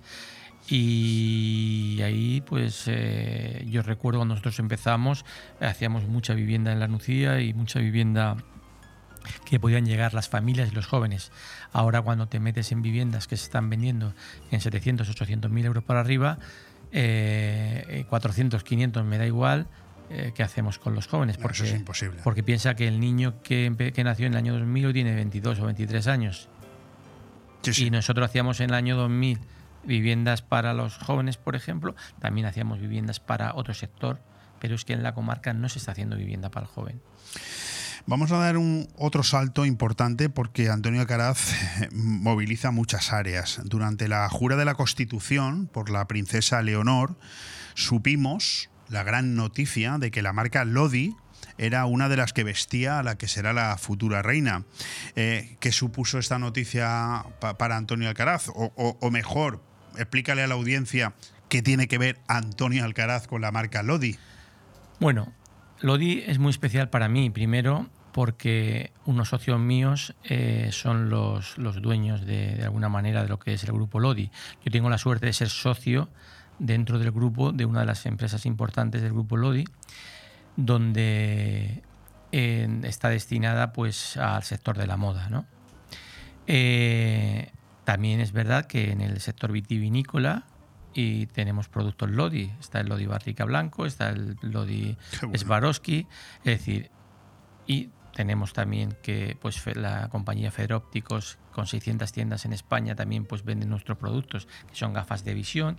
Yo dirijo justamente la empresa de- del, del grupo Lodi que lleva gafas por visión.